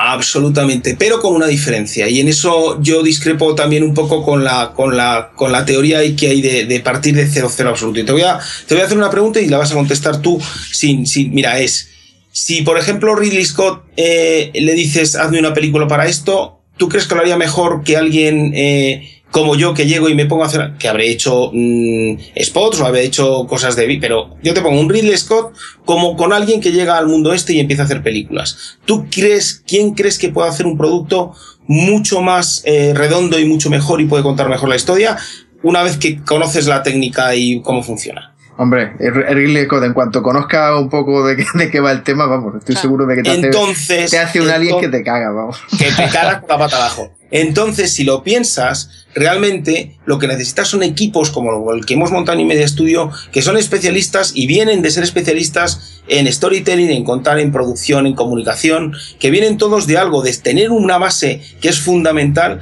para que después aprender una técnica y unas tecnologías y una ciencia se pueda ir aprendiendo por el camino y desarrollándola. Luego, de cero cero, no se debe de partir nunca. Se debe de partir de una realidad, de un conocimiento de una base a la que que tienes que trabajar para poderte encajar dentro de ello. Esa es la verdadera, ese es el verdadero reto. Y cuando eso ocurra, y es lo que va a ocurrir, y, veréis, o sea, a partir del año que viene, y sobre todo a finales del año que viene, veréis que va a haber eh, cortos y soluciones eh, en cine por las grandes, por los grandes directores que ya están en ello. Eh, que realmente nos van a, nos van a convencer de que esto es un nuevo, un nuevo entorno de, entretenimiento eh, y que evidentemente seguramente no lo podremos llamar cine porque, porque no va a ser cine como tal y como lo concebimos, pero va a ser entornos de entretenimiento eh, eh, inmersivos. Hablamos ya de la Inmerser Toronto, que tuvo lugar la semana pasada. Y bueno, José Luis, cuéntanos un poco. No creo que fuera tan, tan importante como la de Murcia, ¿no? Pero, ¿qué tal fue? Bueno, eh, fíjate, pues por importancia no lo sé, pero por, por, por eh, gente que acudiera a la de Murcia acudió muchísima más gente. Mucha más, ¿eh?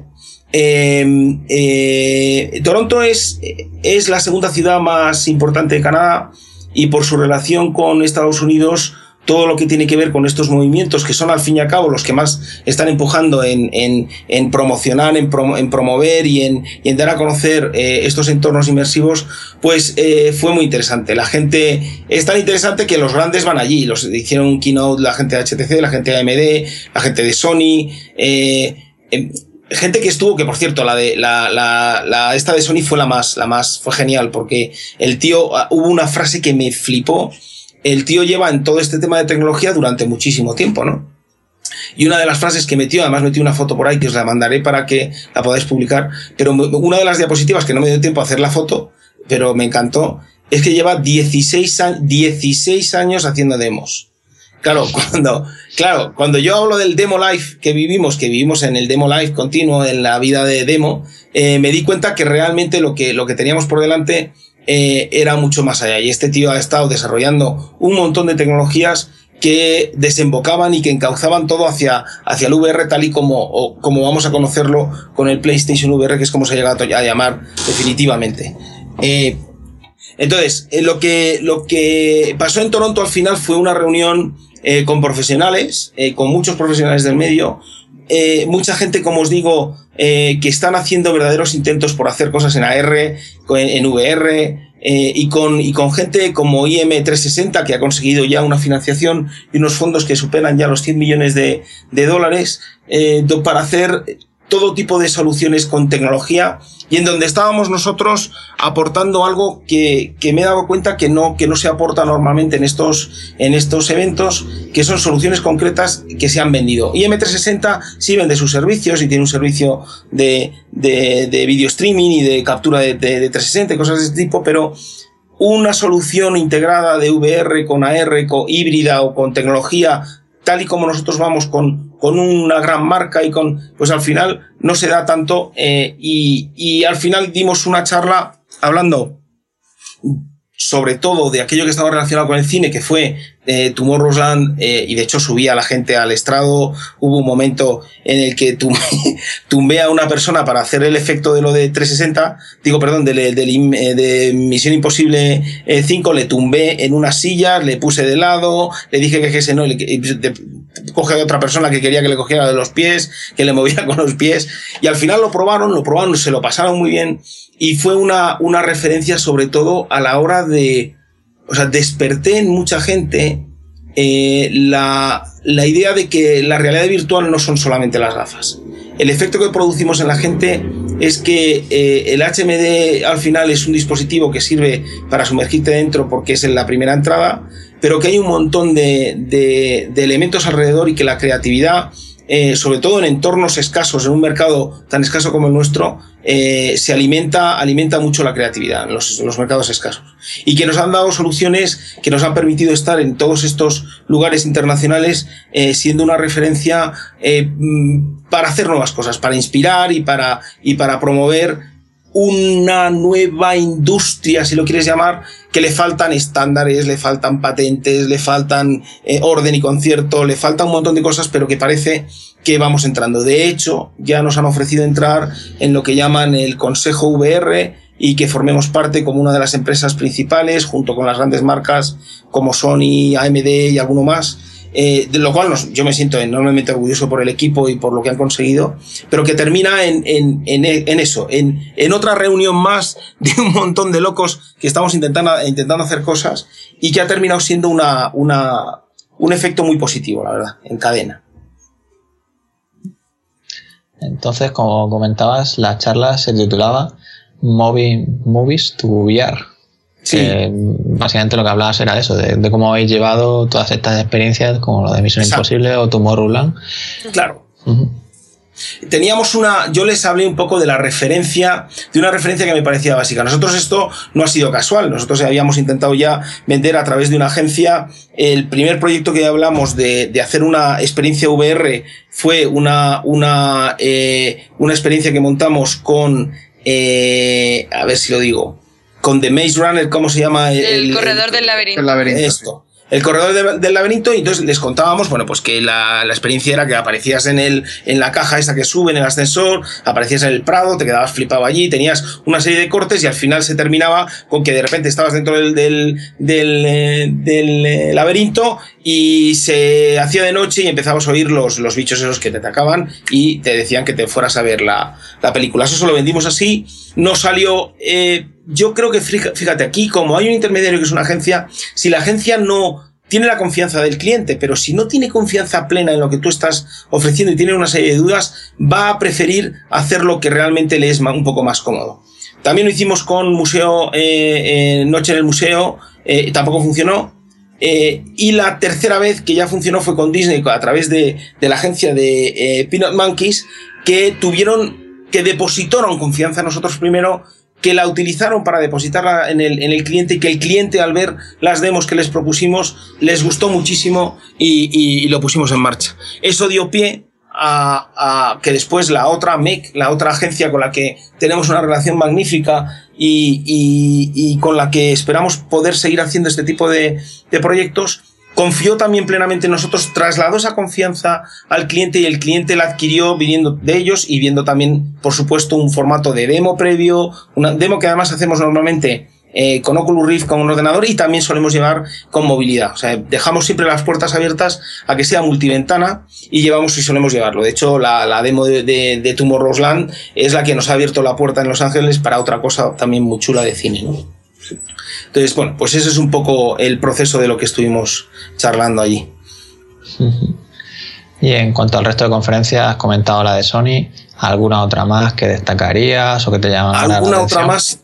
A ver, hubo una muy interesante también sobre la interfaz eh, de la empresa Human, sobre la interfaz, poniendo, al centro, poniendo como centro al, al, ser humano, ¿no? A la hora de generar experiencias VR o experiencias de cualquier tipo, en realidad, ¿no? Pasa que ellos estaban haciendo cosas en experiencias en VR y tenía unas reflexiones muy interesantes que si, que si están disponibles en, en Immersed, eh, eh, eh, os, la, os, las, os aconsejo que os las bajéis y si creo que el vídeo de toda la de toda la eh, de, las, de los tres días estará disponible en breve y lo subirán eh, en YouTube si no está ya. Eh, pero es interesante, esa me gustó mucho por la, por la forma en la que ellos atacaban el concepto de experiencia de usuario y cómo esa experiencia de usuario la combinaban con un concepto de, de, de, que el centro de todas las de todos los desarrollos y de las interacciones tenían que estar pensadas como, eh, como con la con lo que hablábamos eso de que la máquina que realmente es multisensorial y verdaderamente bestial es el ser humano ¿no? y esa me gustó muchísimo. Y no recuerdo así ninguna otra más. Las demás eran interesantes porque hablaban de cosas muy interesantes y de tendencias pero quizá la de Sony fue la que más me, me, me impactó eh, en el sentido de que se fue completamente del proyecto Morpheus como tal para contarnos una lista de, aproximaciones que hizo con un montón de vídeos alucinantes de hace casi 20 años, eh, con su hijo y un, palo y una, y una, pelota de tenis haciendo, haciendo eh, AR en la, en el, en el, con la PS2. Bueno, alucinante, cosas alucinantes que te dan una referencia de hasta dónde habían llegado estos tíos. Em, y no recuerdo ninguna otra que realmente me hubiera llamado la atención de decir, mm, esto es diferente a, cosas que he visto, ¿no? El resto han sido keynotes que las podéis ver y que son referencias de hacia dónde van unos y otros, como el de la gente de AMD. AMD va a hacer un esfuerzo brutal. AMD se quiere posicionar de una forma muy clara, quiere hacerse muy fuerte en la parte de, de, de VR y lo está haciendo bastante bien, ¿eh? Está haciendo una serie de alianzas y contactos y tal. O sea, no os perdáis de vista que como siempre tenemos envidia en la, en la boca, pero, pero la gente de AMD está haciendo esfuerzos verdaderamente eh, bestiales para hacer productos muy, muy, muy, muy, muy competitivos. Eh, y hay un posicionamiento muy claro en donde seguramente sea eh, más que en el usuario de, de, de a pie, de tal, irse a, a los grandes, a las grandes productos de muchísima calidad, de altísima calidad. Entonces eso es una referencia también interesante que me lleve de Toronto. No sé espero, que, espero que lo de AMD que, que, se traduzca un poco más porque eso realmente lo que tú dices, en el mundo del PC lo que más suena siempre es Nvidia y, realmente necesitamos ahí competidores fuertes y, que AMD vuelva otra vez a, dar caña. Sí, sí, totalmente. Entonces, en comparación con, con la de Murcia, eh, sí que es verdad que hubo un día más, ¿no? Y hubo un día más, entonces había un hueco. HTC montó dos, dos Vive para que lo probaras con todas las demos que traían. Eh, su aterrizaje allí es más natural porque o sea, al final en, América todo es más natural porque todo está más cerca, ¿no? Saltar a Europa a todos les cuesta mucho más eh, y sin embargo quizá fue más intensa la de Europe porque además eran dos días eh, pero fue más intensa porque las demos que se llevaron y las cosas eran más específicas y más especiales. Y para que os hagáis un poco la idea, que eso también fue curioso, hay una referencia, hay una especie de reflexión eh, extraña una especie de imagen extraña que tiene todo el mundo con respecto a Europa. Europa, todos creen que en Europa estamos haciendo cosas más avanzadas que las que están haciendo ellos y nosotros creemos que ellos están haciendo cosas más avanzadas de las que estamos haciendo nosotros. Es una sensación muy extraña, pero se da, es un, se ha dado, es una, una paradoja que se da y que, y que, bueno, pues, al fin y al cabo tiene, tiene su sentido también, ¿no? Por la, por la falta de información que a veces nos llega y esto va de excesivamente deprisa, es que va muy deprisa, demasiado deprisa. Y eso es, que, eso es lo que queremos todos también ahora mismo, que corra el tiempo y que, lleguen, que lleguen más y mejores cosas lo antes sí, Totalmente de acuerdo. Totalmente de acuerdo. Ya queda menos. sí, sí, sí. Vale, ya que estamos hablando de, de Europa, de América, eh, ¿Cómo veis vosotros el panorama nacional? ¿Creéis que hay mucha dedicación a la realidad virtual en nuestro país? ¿Cómo lo veis? Bueno, lo que, sí. lo que sí está patente y creo que vosotros ya sois conocedores porque pertenecemos a un grupo de WhatsApp que es un movimiento muy chulo que se ha creado que es Revolucionario y lo que está patente es que existe mucho talento y mucha gente que, que, está apostando por esto. Incluso el otro día participábamos en un evento en UTAD, que es una de las universidades que está empezando a dar formación en este sentido. Entonces sí que creemos que España, y ahora José Luis dirá una teoría que, que él repite y que yo también la creo, y es que en España hay tanto talento que, que probablemente pudiéramos posicionarnos como el Silicon Valley de, de, Europa, que luego, como dice él, ya una vez que pisas tierras americanas, pues te das cuenta que ellos también nos admiran mucho a nosotros, que, que ellos valoran todas las cosas que se están haciendo aquí y ven que estamos haciendo grandes avances y quizás pues lo que nosotros tengamos tan idealizado como Silicon Valley sea algo que se pueda materializar aquí, aquí en España. Totalmente de acuerdo. Hay una, hay una, yo, yo hago una reflexión que, que, siempre, siempre termino, casi todas las charlas las termino con eso que acaba de decir Ana. Y Ana asiente lo a la cabeza o me mira como diciendo otra vez, ya lo está repitiendo otra vez, que pesabais. Pero, eh, eh, pero estoy convencido. Mira, la cantidad de talento, la cantidad de gente que sabe, que quiere, que apuesta, que está probando, que está testando, que está intentándolo dentro de las tecnologías emergentes y las inmersivas es tremenda. Y hay producto muy, muy interesante y gente muy interesante que, que, que tiene perfectamente el hilo cogido de lo que realmente se puede llegar a hacer aquí. podía ser perfecta, pero perfectamente. España podía empezar a apostar de una forma clarísima desde un gobierno que fuera, me da igual de qué color, eh, em, que fuera capaz de poner todos aquellos recursos eh, y ayudas eh, necesarias para que grandes empresas, tanto de contenidos como de tecnología, se fueron apostando desde Málaga hasta Barcelona eh, en un entorno absolutamente del Mediterráneo donde ya hay un montón de, de, gente haciendo soluciones que es verdaderamente sorprendente. Y donde vendrían sin ningún tipo de duda muchos de los europeos para desarrollar y para estar si somos capaces de hacer lugares que acojan entornos de mercado que se puedan crear por sí mismos, ¿no?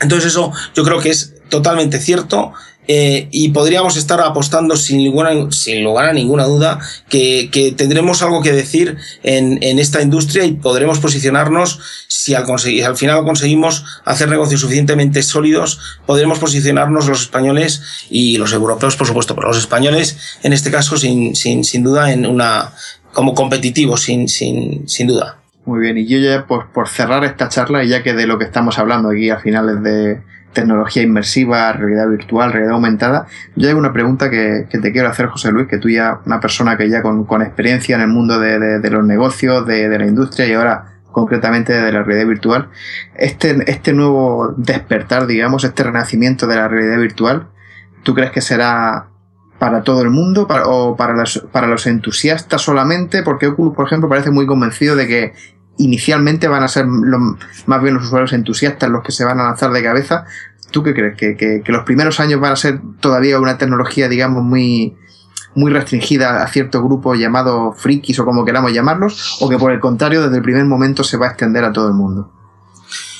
Esa reflexión la hicimos el otro día, estábamos discutiendo sobre ello para, para, para, para, poder contestar eh, a esta pregunta y contestarnos a nosotros mismos dónde puede llegar este, este entorno. Yo os, os hago la pregunta y os hago la reflexión para que todo el mundo que lo escuche también la haga desde ahí. Eh, al final, siempre escuchamos al fabricante, o sea, estamos escuchando a aquel que va a hacer negocio con todo esto y que por otro lado ya está haciendo negocio pero no creo que sea la referencia ni la voz que pueda decirnos si esto va a ir hacia adelante o no. O sea, los números que se están haciendo se están haciendo en base a una serie de configuraciones de preguntas y de, y de entrevistas que hacen a los que tienen intereses creados en todo esto. Luego, yo si fuera fabricante o yo como creador de contenidos te digo, no lo dudes cuando esto va a ser la hostia, nos vamos a poner morados y vamos... No, no. Yo creo que la reflexión es, fíjate, movilidad movilidad van a ser cacharritos que van a costar aproximadamente entre 50 y 100 euros eh, las gafas y después van a tener que tener un dispositivo móvil de entre 400 y 800 euros. Vale, entonces ahí ya empiezas a tener un perfil del comprador que o lo tiene o lo tiene. Y si tiene el dinero y se lo quiere gastar. Primer eh, entrada natural a todo esto. Que esa podría ser una de las reflexiones que hay que hacer en base a si hay muchos compradores de este tipo de tecnología que estén dispuestos a esto. Además del gasto que va a suponer eh, y, del, y, del, y de los espacios que va a consumir dentro del dispositivo este tipo de, de experiencias que son muy pesadas y, y, que vas a tener que pagar por ellas. En un principio, a no ser que la gente se vuelva loca, no quiera cobrar por ello, entonces ya se, se genere la melonada del siglo. Pero bueno, eso por un lado. Con lo cual ahí ya te van a salir unos números que se van a reducir a la mínima expresión. En un principio, eh, teniendo en cuenta que la gente dice que esto va a ser leche. O sea, quitando que no... Pues esa es la primera reflexión. Segunda reflexión. Oculus Rift, HTC eh, Vive o eh, las eh, Immersion Pro que van a salir. Bueno, soluciones que ya van eh, vinculadas a un PC o a un dispositivo de cierta calidad, de cierta inversión y de cierto em, demanda, o sea, de, una, de una cantidad de dinero suficientemente alta como para intentar eh, hacer una reflexión en cuanto, por ejemplo, yo ponía un padre que tuviera tres hijos y que tuviera que comprar, cuando compras una PlayStation, todos juegan, tienen un montón de mandos, no sé, no sé cuántos. ¿Qué compras? Una máquina que vale casi 4.000 euros. 4.000 euros, ¿eh? 4.000 euros. No, que se pueden conseguir por 2.000 y pico. Digo, sí, sí, pero eso te va a durar tres meses. 4.000 euros. Y una vez que estás invirtiendo entre 3.000 y 4.000 euros, ahora te pones a comprar gafas por eh, 500, 300, 600 y tal. Y una a cada uno de tus hijos. Ah, que es que no pueden funcionar todos con el mismo ordenador. Ah, que cada uno tiene que tener un ordenador de 3.000 pavos. espérate un momentito, espérate un momentito que a mí no me están saliendo. O tienes una estación para hacer pruebas individuales cada uno de ellos. Es decir, hay una serie de reflexiones que hay que hacer con todo esto que tienen que ver con la realidad de la gente, con lo que están dispuestos a comprar, con lo que están dispuestos a invertir, en dónde quieren invertir y de qué manera. Pues esta reflexión a mí me lleva que no puede ser masivo, minuto cero. Lo siento en el alma, no puede ser masivo, no puede ser masivo, no lo va a ser. Va a ser en aquellos que estén dispuestos a tener este tipo de aproximaciones y de entornos en entretenimiento, en parques temáticos, en negocios, en no sé qué. Y cuando todo esto sea más factible y las máquinas sean más factibles y vengan y, los dispositivos sean más llevaderos y tal, eh, pues será más fácil que realmente lo tengamos. ¿Quién se lleva la palma y tiene la mejor estrategia? Sony ecosistema cerrado, eh, gafas que van a valer, ya tienes tu ecosistema montado, sirve para otras muchas cosas más, me puedo comprar unas o me puedo comprar... Y, es, esos son los que realmente tienen la oportunidad de hacer más dinero. Yo os dirá si la gente lo compra o no, yo creo que sí, porque es espectacular probarlas, yo he jugado y es acojonante, o sea, es otro rollo. Pero todo lo que son los demás dispositivos, creo que movilidad entrará antes y después llegarán los otros. Pero siempre reflexionar sobre, porque nos quedamos solamente en el, en, en el HMD y, y, nos quedamos cortos, pero ¿y todos los dispositivos periféricos para que la experiencia sea la leche? Y los Glove One de turno, y los que son 300 euros más y 200, y de repente te metes en una inversión para tener un entorno virtual en tu casa en el 2016 de 10.000 pavos. Igual me estoy yendo un poco, pero quítale 2.000, 8.000, quítale 3.000, 5.000. 5.000 euros en una familia es una cantidad de dinero anual verdaderamente brutal, porque además encima es tan, se queda tan obsoleto todo desde el principio que tienes que tener cuidado. ¿Qué quiero decir con esto? Que esto es una situación absolutamente de inicio. Cuando todo empiece a estar, sea masivo, que eso es lo bueno de Oculus y lo bueno de HTC, que sea masivo al los, las primeras, eh, los, los, los new adapters, todo lo que sea, la nueva gente que vamos a ser los que estamos metidos en negocios en donde le podemos sacar rentabilidad.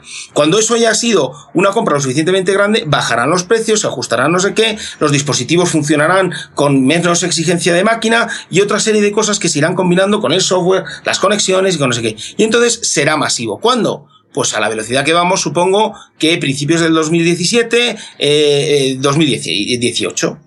Eso es la, eh, a ver, es la reflexión que yo hago que es absolutamente discutible, pero creo que tiene todo el sentido del mundo.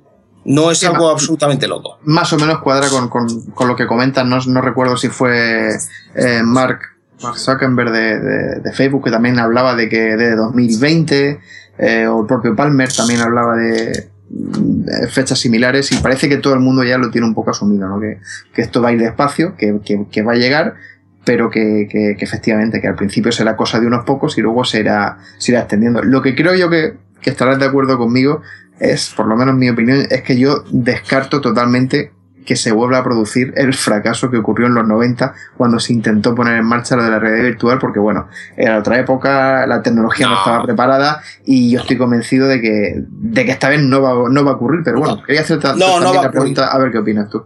No, no, no, no, no va a ocurrir. No, no, no. Yo creo, yo estoy contigo, estoy absolutamente contigo. Esto va a ser algo que va a evolucionar, que nadie puede poner la mano en, el fuego para decir cómo ni si va a haber mucho o poco, pero evidentemente esto va a evolucionar. Hay muchas empresas involucradas, hay muchos grandes negocios involucrados, hay grandes fabricantes que están invirtiendo cantidades ingentes de pasta en chips, en soluciones de tecnología que están por debajo de lo que estamos viendo ahora mismo, que, que lo están haciendo porque saben que esto va a ser eh, algo que se va a utilizar sin lugar a ninguna duda y que es el inicio que veremos dónde termina. Pero cuando inventaron el móvil era para hablar y la gente lo más que lo que más utilizaba era el SMS. Entonces, eh, os lo que os he dicho antes en la reflexión anterior, cuando a la gente le llega la tecnología a las manos, todo lo que la razón de ser de una tecnología y su uso, de repente se diluye cuando llega a las manos del usuario final y empiezan a utilizarlo como tú ni siquiera te lo podías llegar a haber imaginado.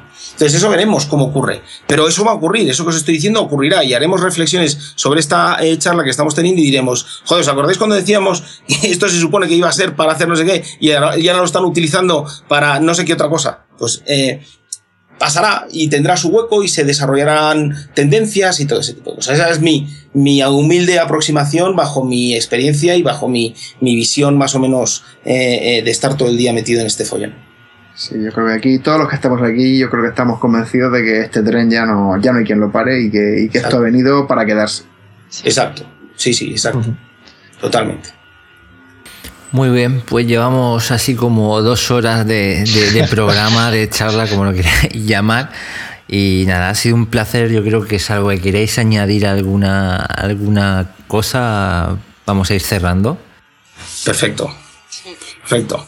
Así que nada, os damos las gracias a los dos eh, por contarnos también cómo funciona todo este mundo de la realidad virtual y el negocio. Eh, muchas gracias, José Luis. Muchas gracias a vosotros. Yo encantado de haberos acompañado. Es un honor porque además os sigo desde el principio y me parecéis que sois los que al final también dais a conocer de verdad la realidad de las cosas, no solamente lo que, lo que alguien que vende producto o vende servicios eh, queremos colocar. Y eso está muy bien. Y por supuesto a Ana por acompañarnos también en esta charla. Muchas gracias. Y que, y que, consigas, Ana, que consigas salir de la oficina sin problemas. Sí, no, no, no preocupéis. muchísimas gracias a vosotros, muchísimas gracias por estar ahí, porque yo sí que he contactado con vosotros en varias ocasiones para contaros lo que hacemos. También a vuestro compañero Álvaro, que es el que está aquí en Madrid, que lo conocimos en una de las veces que se expuso Misión Imposible. Y, y encantada de estar en contacto con vosotros y de contaros nuestro, nuestro avance en este, en este mundo que nos tiene locos a todos. pues igualmente, muchas gracias. Y nada, y gracias a vosotros como siempre por escucharnos. Y hasta el próximo programa. Hasta la próxima. Antes de crear su propia empresa tecnológica, Alberto era solo Alberto. Antes de ser directora de marketing digital, Alicia era solo Alicia. Estudia de Tecnológico en UTAD y decide en qué quieres transformarte. Matricúlate con un 30% de bonificación. UTAD, transformando tu talento.